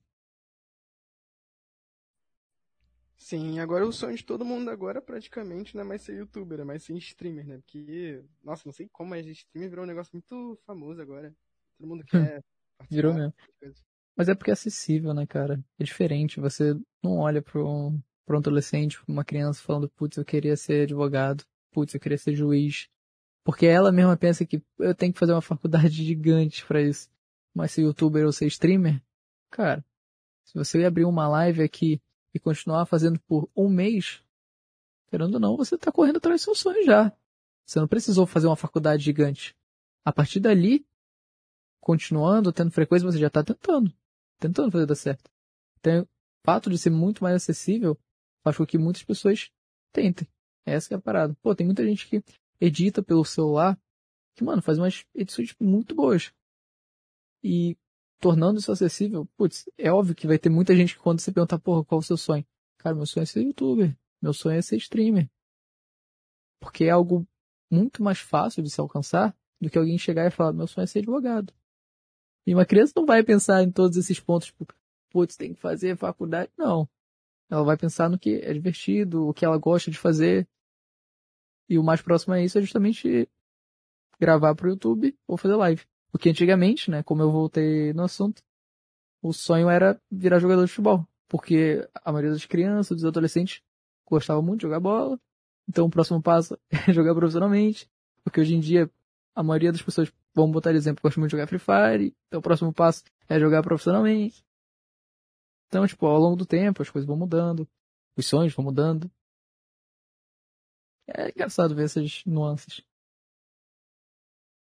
Pois é, mas sei lá, cara, é mais fácil a gente escolher esse negócio que é muito mais prático que, e, tipo, não que vai trazer felicidade, porque, sem falar, parece muito que é um sonho, tipo, nossa, cara, olha que incrível, eu, eu trabalho com o que eu gosto, sabe? Eu não preciso trabalhar pra ninguém.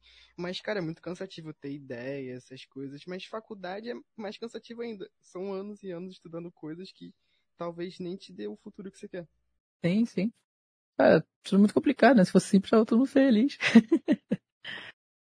Mas é, é engraçado ver, ver essas mudanças. Eu, por exemplo, quando comecei a jogar LoL, e comecei a jogar mais sério, minha ideia era isso. Porra, vou começar a jogar bem, vou começar a tentar melhorar assim pra levar mais a sério, pra talvez um dia assim jogar profissionalmente. E, putz, é um pensamento que eu tive que com certeza muitas outras pessoas também tiveram.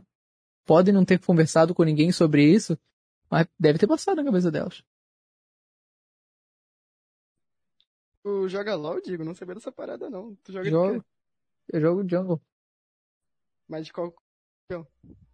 Warwick. qual É, elo também? Warwick, Kha'Zix. Aí é qual elo no LOL? Ah, ela é uma merda, né? Eu sou ouro 4. é, ela é desgraça. Eu sou prata 2, cara. Tá reclamando do ouro. Então tá todo mundo no mesmo barco. Ouro e prata não é muito diferente. Pois é. É, mas assim, é, eu. O TH já me fez jogar LOL assim, mas não é muito a minha vibe, não, tá ligado? Parada que é difícil no começo. Diferente de um jogo de tiro, de FPS, que você tipo, tem um objetivo logo de cara. Pô, é, vamos botar um, um free for all. Você literalmente tem que ter um maior KD da partida. Ou se não, um Battle Royale. Você literalmente tem que ser o último sobrevivente. No LoL, você tem que destruir um outro Nexus. Mas aí no meio disso, você não pode invadir a outra torre, porque aí você vai morrer pra torre. Você tem que tomar cuidado, porque se você perder farm, o outro, o seu adversário vai ficar mais poderoso que você. Aí tem toda a questão de que, putz, movimentar no mouse e usar skill no teclado, pra alguém que tá acostumado é a melhor coisa do mundo. Mas pra quem tá começando, você olha pra aquilo e fala, por que que não dá pra mover o personagem do WSD? Você fica nessa, tá ligado? Então, na minha, na minha visão, pô, começar no LoL é muito mais difícil do que começar em qualquer outro jogo de, de FPS, por exemplo. LoL é muito mais complicado. Tu tem que ver itemização. Você builda pra cada tipo Né, de ainda tem isso, ainda tem Cara, é isso. muito complicado. Você tem que guardar pra ver onde o jungle inimigo tá. Por isso que LoL é muita pouca gente que realmente consegue, sabe, pegar e jogar bem. É, mas depois que, pô, você pega o jeito, fica divertidaço, mano. Fica muito legal, por causa que você acaba a partida, se você jogou bem, você fica pensando, putz, mas na próxima eu posso fazer melhor. E é isso que faz as pessoas continuarem jogando. Sempre nessa ideia de que, putz, eu poderia ter feito melhor. Eu poderia ter fechado a build. Exatamente, mas quando tu vai bem, dá um, um ânimo muito bom, cara. Tá, mas quando você perde, puta que pariu. Ah, além de que você tem que ficar mó tempo esperando o jogo acabar. Né? Você tá perdendo, mas você tem que continuar lá. No Free Fire, no PUBG, no Battle Royale, mano, você morreu, vai pra outra partida. No LoL não. Morreu, tu renasce e morre de novo. Até o jogo acabar. Morre 40 vezes, o cara já tá na depressão, mas tem que continuar até acabar. É, é, é engraçado. Não, mas o pessoal dá um jeito insano com o LoL, cara. Inclusive tu aí, né? Ah, cara. Passado. Tá bom. Qualquer, qualquer jogo competitivo, né, velho? Tá vendo o Celbitos aí, dando raid no Tetris. Essa daí foi brava, mano. Mas é muito na situação de você perder faltando pouquinho pra você ganhar. Você Não, fica muito irritado nesse momento. É compreensível. Esse tava homem perdeu no Tetris. É, mas tipo, mesmo sendo Tetris, cara, é compreensível porque ele tava triste, já perdeu, aí chegou o cara zoou. Não que seja aceitável o que ele fez, mas é compreensível. Não, não, eu entendo perfeitamente. Eu só tô comparando que, tipo assim, pô, se alguém fica puto no LoL, pô, tem alguém que fica puto no Tetris. Exatamente. Não, cara, é Jogo porque competitivo é jogo competitivo. ele tirou e falou, é, se você fosse da, você é da plebe, você é da plebe lá, vo- você não é nem sub, então eu vou te banir mesmo, foda-se. Tipo, o pessoal não curtiu muito isso aí, tá ligado? Foi mais isso daí. Até onde surgiu o meme do, do Selbit odeia pobre, tá ligado? Eles falam que ele fez isso aí porque era uma comunicação normal entre eles. Isso aí eu já não sei se é verdade, entende? Não, mas tipo, tinha aquele, aquele puta documento gigante das regras do, do chat do Selbit, tá ligado? É, isso aí é meio tenso, cara. Tem que fazer um doutorado nas regras dele pra poder usar o chat. É isso, é. Isso Não, é mas- bizarro mesmo. Tipo, é. Teve aquele clipe da, dele ficando puto chamando de bonito, mas foi, foi uma zoeira dele, tá ligado? Mas tá lá na Gedra mesmo que não é pra elogiar ele e nem xingar ele. É, meio. Ah, sei lá. Como o pessoal fala, é meio tringe, tá ligado? Cringe, de onde as palavras surgiu, velho? Cara, eu não sei, mas falar tringe é tringe também. Eu não sei se já perceberam isso. Não, isso já. Mas a parada é de onde surgiu, eu não faço a menor ideia. Ô, mano, é. Eu separei umas perguntas aqui que o pessoal mandou no chat também. Tranquilo, manda aí. Vou ler a primeira aqui, ó. Do Nabut. Vamos lá. Digo, como foi se transformar em quem é, em quem é influenciado a quem influencia? É, foi meio complicado. É aquela parada, né? Eu sempre, sempre fui de assistir muito YouTube, então o fato de eu sempre assistir agora saber que tem pessoas me assistem é é estranho saber, mas é muito gratificante ao mesmo tempo. Porque, sei lá, tipo, aquele momento que você entra em contato com alguém que você acompanha muito, você fica eufórico de tipo, nossa, eu nunca pensei que tivesse a chance de conversar com essa pessoa. Mano, mesmo fazendo vídeo, eu não. As pessoas falam isso, cara, não acredito que eu tô falando com você, e eu fico, ah, por quê? Só que eu entendo o lado delas, porque, tipo assim, quando eu fui falar, por exemplo, com o Golart, eu fiquei muito feliz. Então eu entendo que ela tá sentindo, mas ao mesmo tempo você fica, tipo, putz, mas não precisa de tudo isso. Eu não sou ninguém. então é estranho. É, não é bem assim, né? A partir do momento que você tem um milhão e pouco, não é que você não é ninguém, mas tudo bem. Vamos pra próxima aqui. O, o John Pietro falou. Por que hoje não tem tantas contas aleatórias? É, tem mesmo, né? Deixa eu ver aqui quantos eu tenho. Vinculado ao YouTube tem uma, duas, três, quatro, cinco, seis, sete. Caralho. Oito, pô, caralho. Tem muita conta. Tá, peraí. O pessoal tá mandando mais aqui, eu tenho que salvar. Tá. Tá. O Dito mandou. Diro, tô quase com 1k, me dá uma dica pro meu canal. Pô, mas eu não sei de qual seu canal de que que é. Mano, a dica que eu tenho é a mais básica possível, seja o mais direto possível, porque se alguém caiu no seu vídeo, ela pode ser que ela tenha caído sem querer e rapidamente vai sair. Pode ser que ela entrou esperando o negócio na thumb, mas se demorar muito pra você entregar o que ela estava esperando, ela vai embora. E, cara, os primeiros segundos são os mais importantes. Se você, por exemplo, puder editar os primeiros 30 segundos do vídeo de forma bem feita e o resto mais tranquilo, pô, faz, porque você já aprende a pessoa. E quando ela já tá assistindo, já entrou na, no assunto do vídeo, dificilmente ela vai sair. Porque ela quer saber como termina, qual é o final da história. E, mano, eu vejo muito, muito canal de, pô, como virar youtuber e tudo mais, falando. Falando sempre, tipo assim, quando você vai começar o vídeo, aproveita que a retenção é a mais alta possível e fale, tentem, e falem, se inscrevam no meu canal, pessoal, deixa like. E eu fico perguntando, por que, véi? Se a pessoa entrou no seu vídeo, é porque ela quer o que você tá pra apresentar, né? E se ela não te conhece, não tem motivo pra ela se inscrever ou pra ela dar like. Ela nem viu se ela gostou do vídeo pra dar like. Não tem motivo pra isso. E se você perdeu, gastar o tempo dela falando dessas coisas, ela só vai ficar tipo, puta que pariu, nunca mais volto aqui. Porra, olha o tempo que eu tô perdendo aqui. E o cara não começou o vídeo. E, mano, é estranho, porque, tipo, é uma parada lógica. Você olha pra isso e fala, pô, eu não vou ficar gastando tempo da pessoa que entrou aqui. Mano, a maioria dos canais do YouTube é assim, mano. Quando o cara é muito grande, aí tudo bem, ele já, já se ligou. Mas, é engraçado, porque isso é justamente uma influência dos canais que ensinam a como crescer no YouTube. Os caras ensinam isso, pra você usar esse momento pra você pedir inscrição, sendo que não faz sentido. Tu não vai conseguir inscrição de alguém que nem te assistiu. É, é verdade. Ó, mano, o, o Nabut mandou várias perguntas aqui, tá bom? Só pra avisar mesmo. Aqui, ó.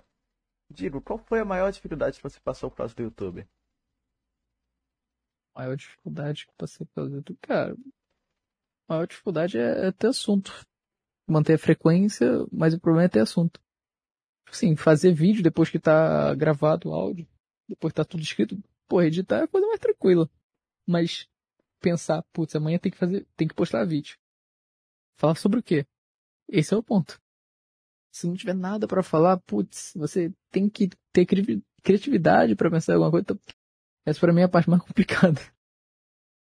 É, E é tem todo dia, né? Que toda semana você tem que ter ideia. Essa que é a parada. Muito youtuber reclama também disso. Falta muito assunto pra, pra gravar vídeo, tá ligado? Tá. Vamos ver aqui. O Guilherme Schott mandou. Giro, como aqueles à sua volta ligaram pra sua fama repentina? Pô, entrou na pandemia, né, velho? Então eu nem sei. Eu não tenho saído de, de casa direito. Porque eu saio, eu não encontro ninguém que me reconheça, ou amigo, ou antigo. Então, literalmente só minha família que, que viu essa, esse fato do canal. Os meus amigos sabem do canal, mas, tipo, eles não vão entrar no WhatsApp, me enviar mensagem e falar, putz, maneiro o canal, hein? Não vão fazer isso. Pessoalmente é bem possível de, putz, se encontrar comigo e falar, pô, maneiro que você tá fazendo os vídeos lá e tudo mais, porque quando você tá pessoalmente, você quer puxar assunto. Até porque a pessoa tá ali na tua frente, mas começou a pandemia, então, literalmente, isso não aconteceu. Aqui, ó. Nabuti mandou mais uma falando. Aí, Dido, eu sei que você não vai ver isso, mas valeu, tá vendo já. Por mais que o Duduts no potencial. Valeu por, por o Duduts no potencial. Você mostrou o ótimo conteúdo dele para mais pessoas. Tô agradecendo aqui. Eu, eu vejo o canal dele hoje e, cara, tá crescendo ainda, velho, tá dando certo. Tudo bem que ele já, quando eu botei lá, ele já tava crescendo absurdo. Já tava indo muito bem. E, pô, ver que ele continua aumentando cada vez mais a qualidade, o canal indo cada vez melhor, pô, feliz. Ah, mas você gosta de ver o canal que você recomenda lá crescendo, né? Pô, pra caramba. Tanto que eu fiz um vídeo, né, comentando sobre como, como estão os canais de puro potencial. Uhum. O Pudim Abestado mandou. Digo, eu não tenho uma pergunta ou algo assim, só quero te agradecer pela inspiração que você é.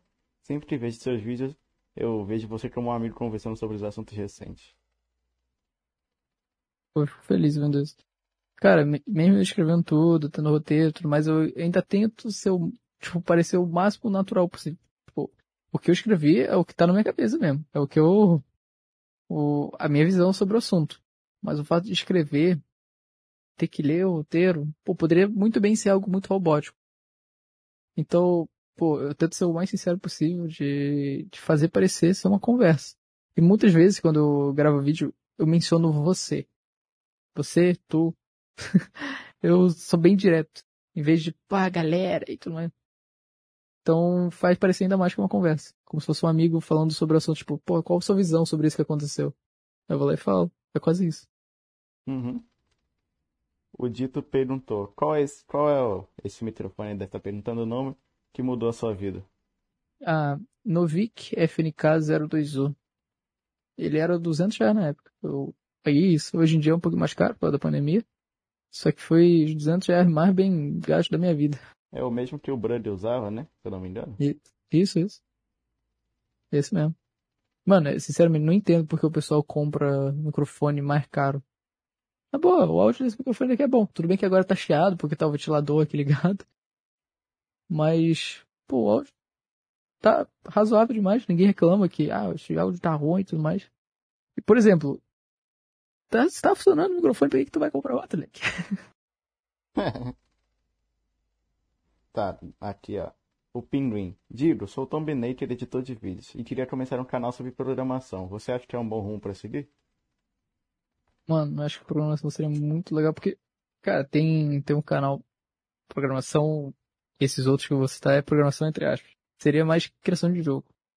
Pô, o Gemaplis, muito vídeo onde ele programa as coisas e ele comenta o resultado, mostrando mais ou menos como que foi até ele chegar lá. Pô, é muito interessante. O Hanks é outro que faz isso. O Oda é um que tem começado agora a crescer e ele faz exatamente esse estilo. E a parada é que programando, você pode fazer muita coisa. Pode criar muito conteúdo diverso. E você não precisa literalmente ensinar o que você está fazendo. Você pode fazer, né? É um vídeo à parte. Mas ver o resultado e saber como você chegou lá de uma forma, cara, como se você estivesse contando uma história, é muito satisfatório de ver. Por exemplo, você chega e fala, putz, criei tal coisa em um dia. E você gravou tudo que você fez. Mas você não pode botar a gravação bruta ou deixar grandes partes mostrando, tipo, ah, eu fiz isso, isso, isso. Exatamente tal coisa, qual, tal linguagem. Fica chato. Mas se você passar por cima, mostrando as dificuldades que você teve, mostrando os resultados. É muito interessante de ver. Então, cara, eu acho que, pô, se tu manja disso, você tem um talento muito grande pra fazer as coisas dar- darem certo. Porque é um tipo de conteúdo difícil de fazer. Tem pouca gente fazendo. E se você faz direito, pô, Bem, dá bem pra edi- crescer fácil. Bem editadinha também. Sim, sim. É um conteúdo que leva muito mais tempo de se produzir. Isso é verdade.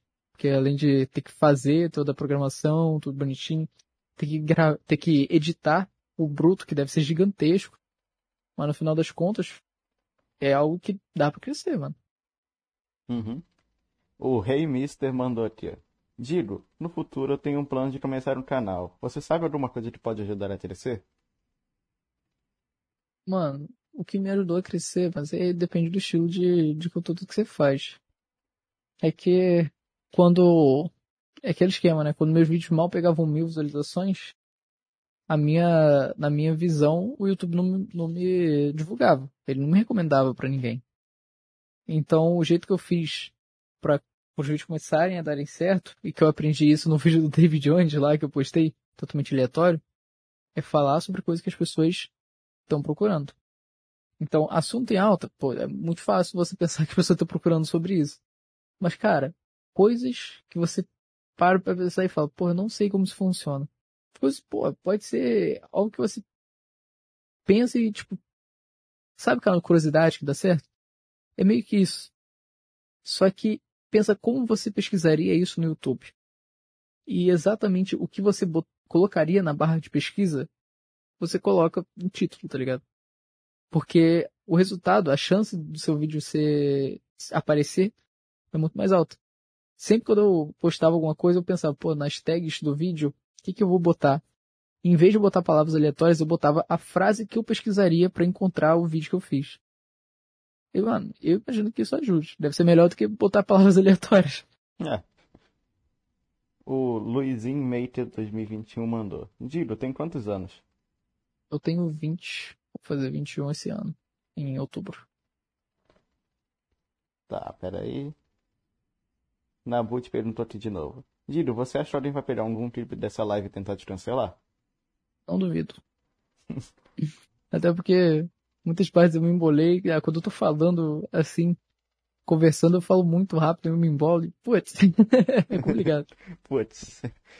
Dido, você pretende voltar a fazer live na Twitch?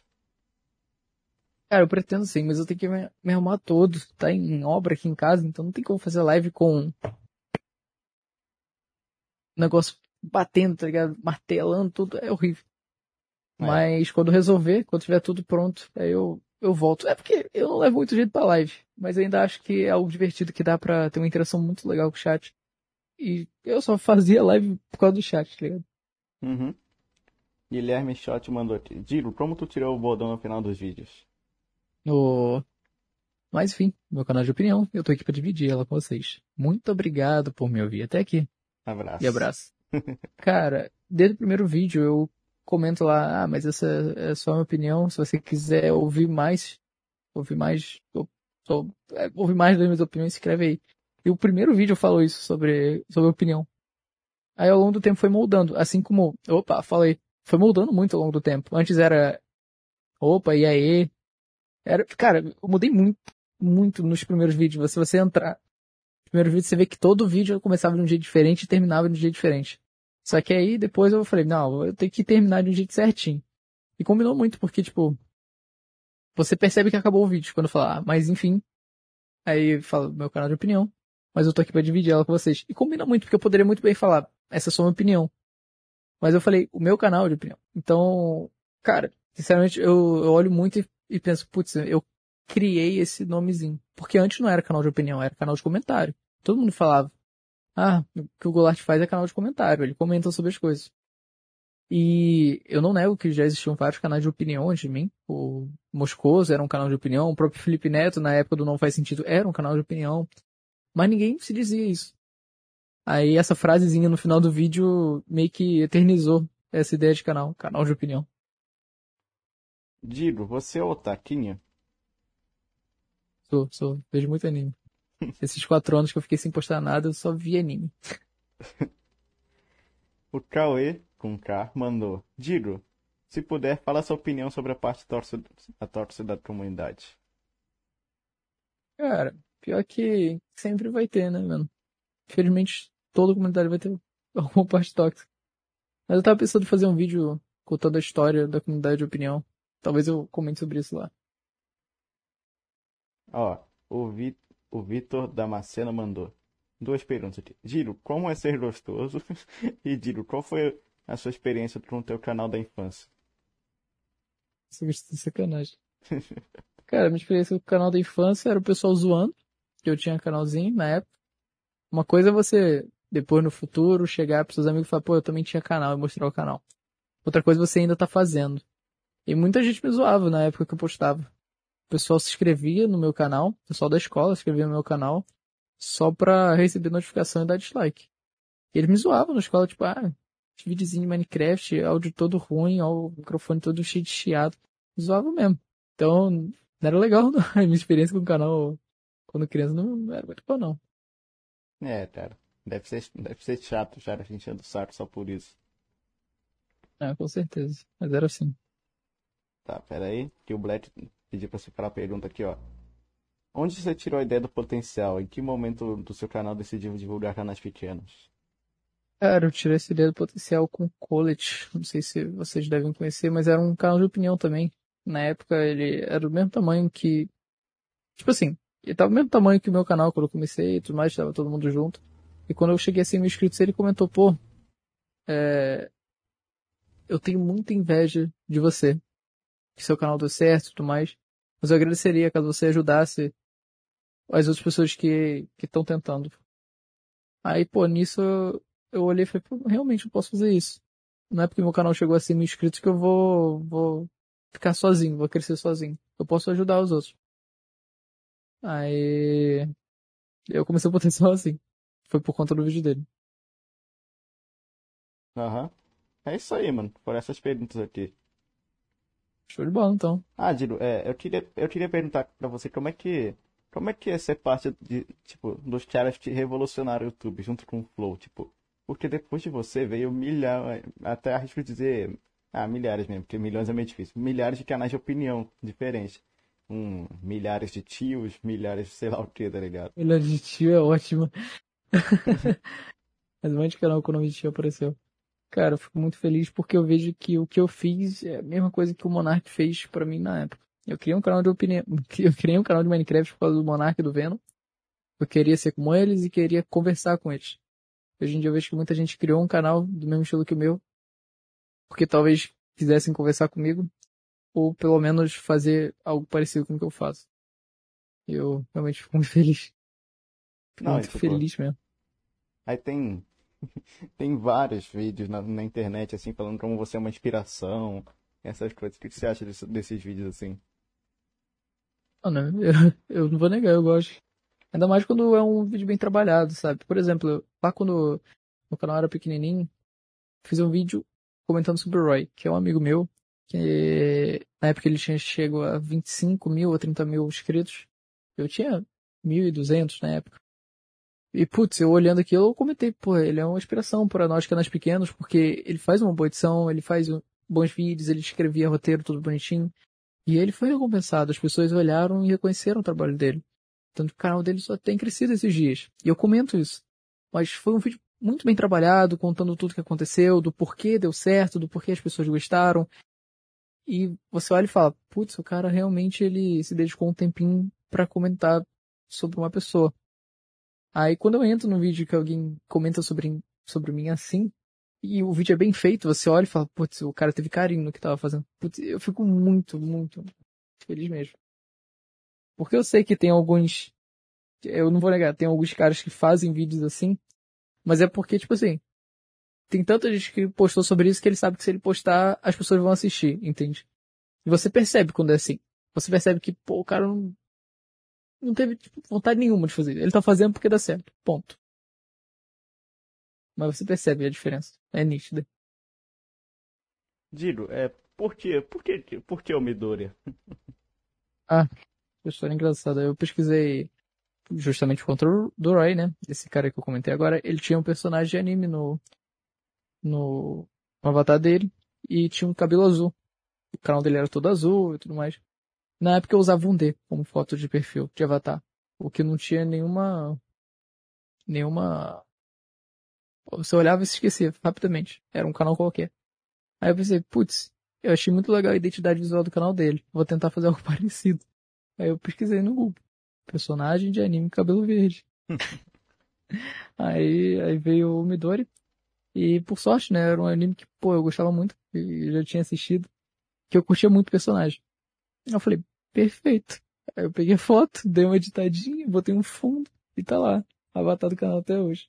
É, tanto que o pessoal pensa em tu, acha que tu é o, acha que tu é o Midori andando na rua, tá ligado? Caramba, inclusive eu tenho uma história engraçada pra contar, que eu tava vendo Boku no Hero na, na casa do, do Dio. Aí eu, tava, eu virei o telefone, né, pra ele ver. Falei, ah, tu tá vendo o anime do Dio. Eu, Por quê? Como assim? É, mas já vi muita gente comentar sobre isso. Que olha pro Midori e lembra de mim.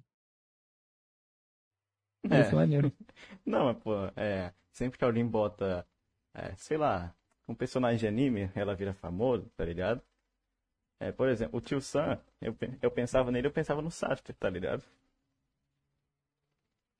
Mas, é muito, é muito engraçado essa identidade visual que fica. uhum. Você já liga a imagem da pessoa àquele personagem. Isso é bacana também. E é algo muito mais fácil de se vincular do que, por exemplo, o que estava antes, né? Que era só um D. Então, é, foi realmente importante usar essa imagem. É. Isso aí, mano. Vocês querem falar mais alguma coisa aí? Alguém? Tran- Tranquilo. E tu, Gabriel? Tudo tranquilo, valeu. Tá tranquilo aí, mano? Então é isso aí, mano. Digo, Então tá show. Cara. Eu falei pra Dedéu. Cara, assim que é bom, mano. Eu só, eu só tenho a, te agradecer muito aqui, cara, porque é uma honra ter você aqui de verdade, cara. Mano, fico feliz. Não, mano. Sinceramente. Obrigadão por ter vindo, sério, cara. Foi, foi divertido por conversar. Nossa, fico feliz de ouvir isso, mano. Foi maneiro pra Dedéu. Tamo junto aí, Giro. É nóis, mano. É nóis, mano. Mano. Ainda mais porque foi ao vivo. E eu tô aqui lendo o chat. Tô vendo Uhum. o mensagem de todo mundo. Eu nunca tinha feito um podcast ao vivo. Sempre era gravado e tudo mais. E depois mandava o áudio e o cara editava depois. Aqui sendo ao vivo, ler o chat é maneiro. O pessoal, todo mundo falando. Primeira vez que tem muita gente no chat também pra gente. É, mano.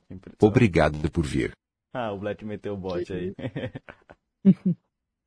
é isso é aí, isso aí, mano. então. Tamo junto aí, Giro. Manda um salve, Tamo pro, junto. Manda um salve aí pro chat. Salve, chat. Muito obrigado pela presença de todos vocês. Todo mundo que ficou até o final aqui. A gente falou bastante. Então é Então, isso. Fazer, Sério, muito obrigado. É nóis, vamos fazer a finalização aqui. Então, é isso aí, galera. Muito obrigado por assistir até aqui. Muito obrigado de novo ao nosso queridíssimo Diro por ter participado. E é isso aí.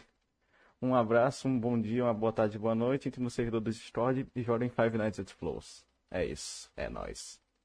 Falou. Coração. Abraço.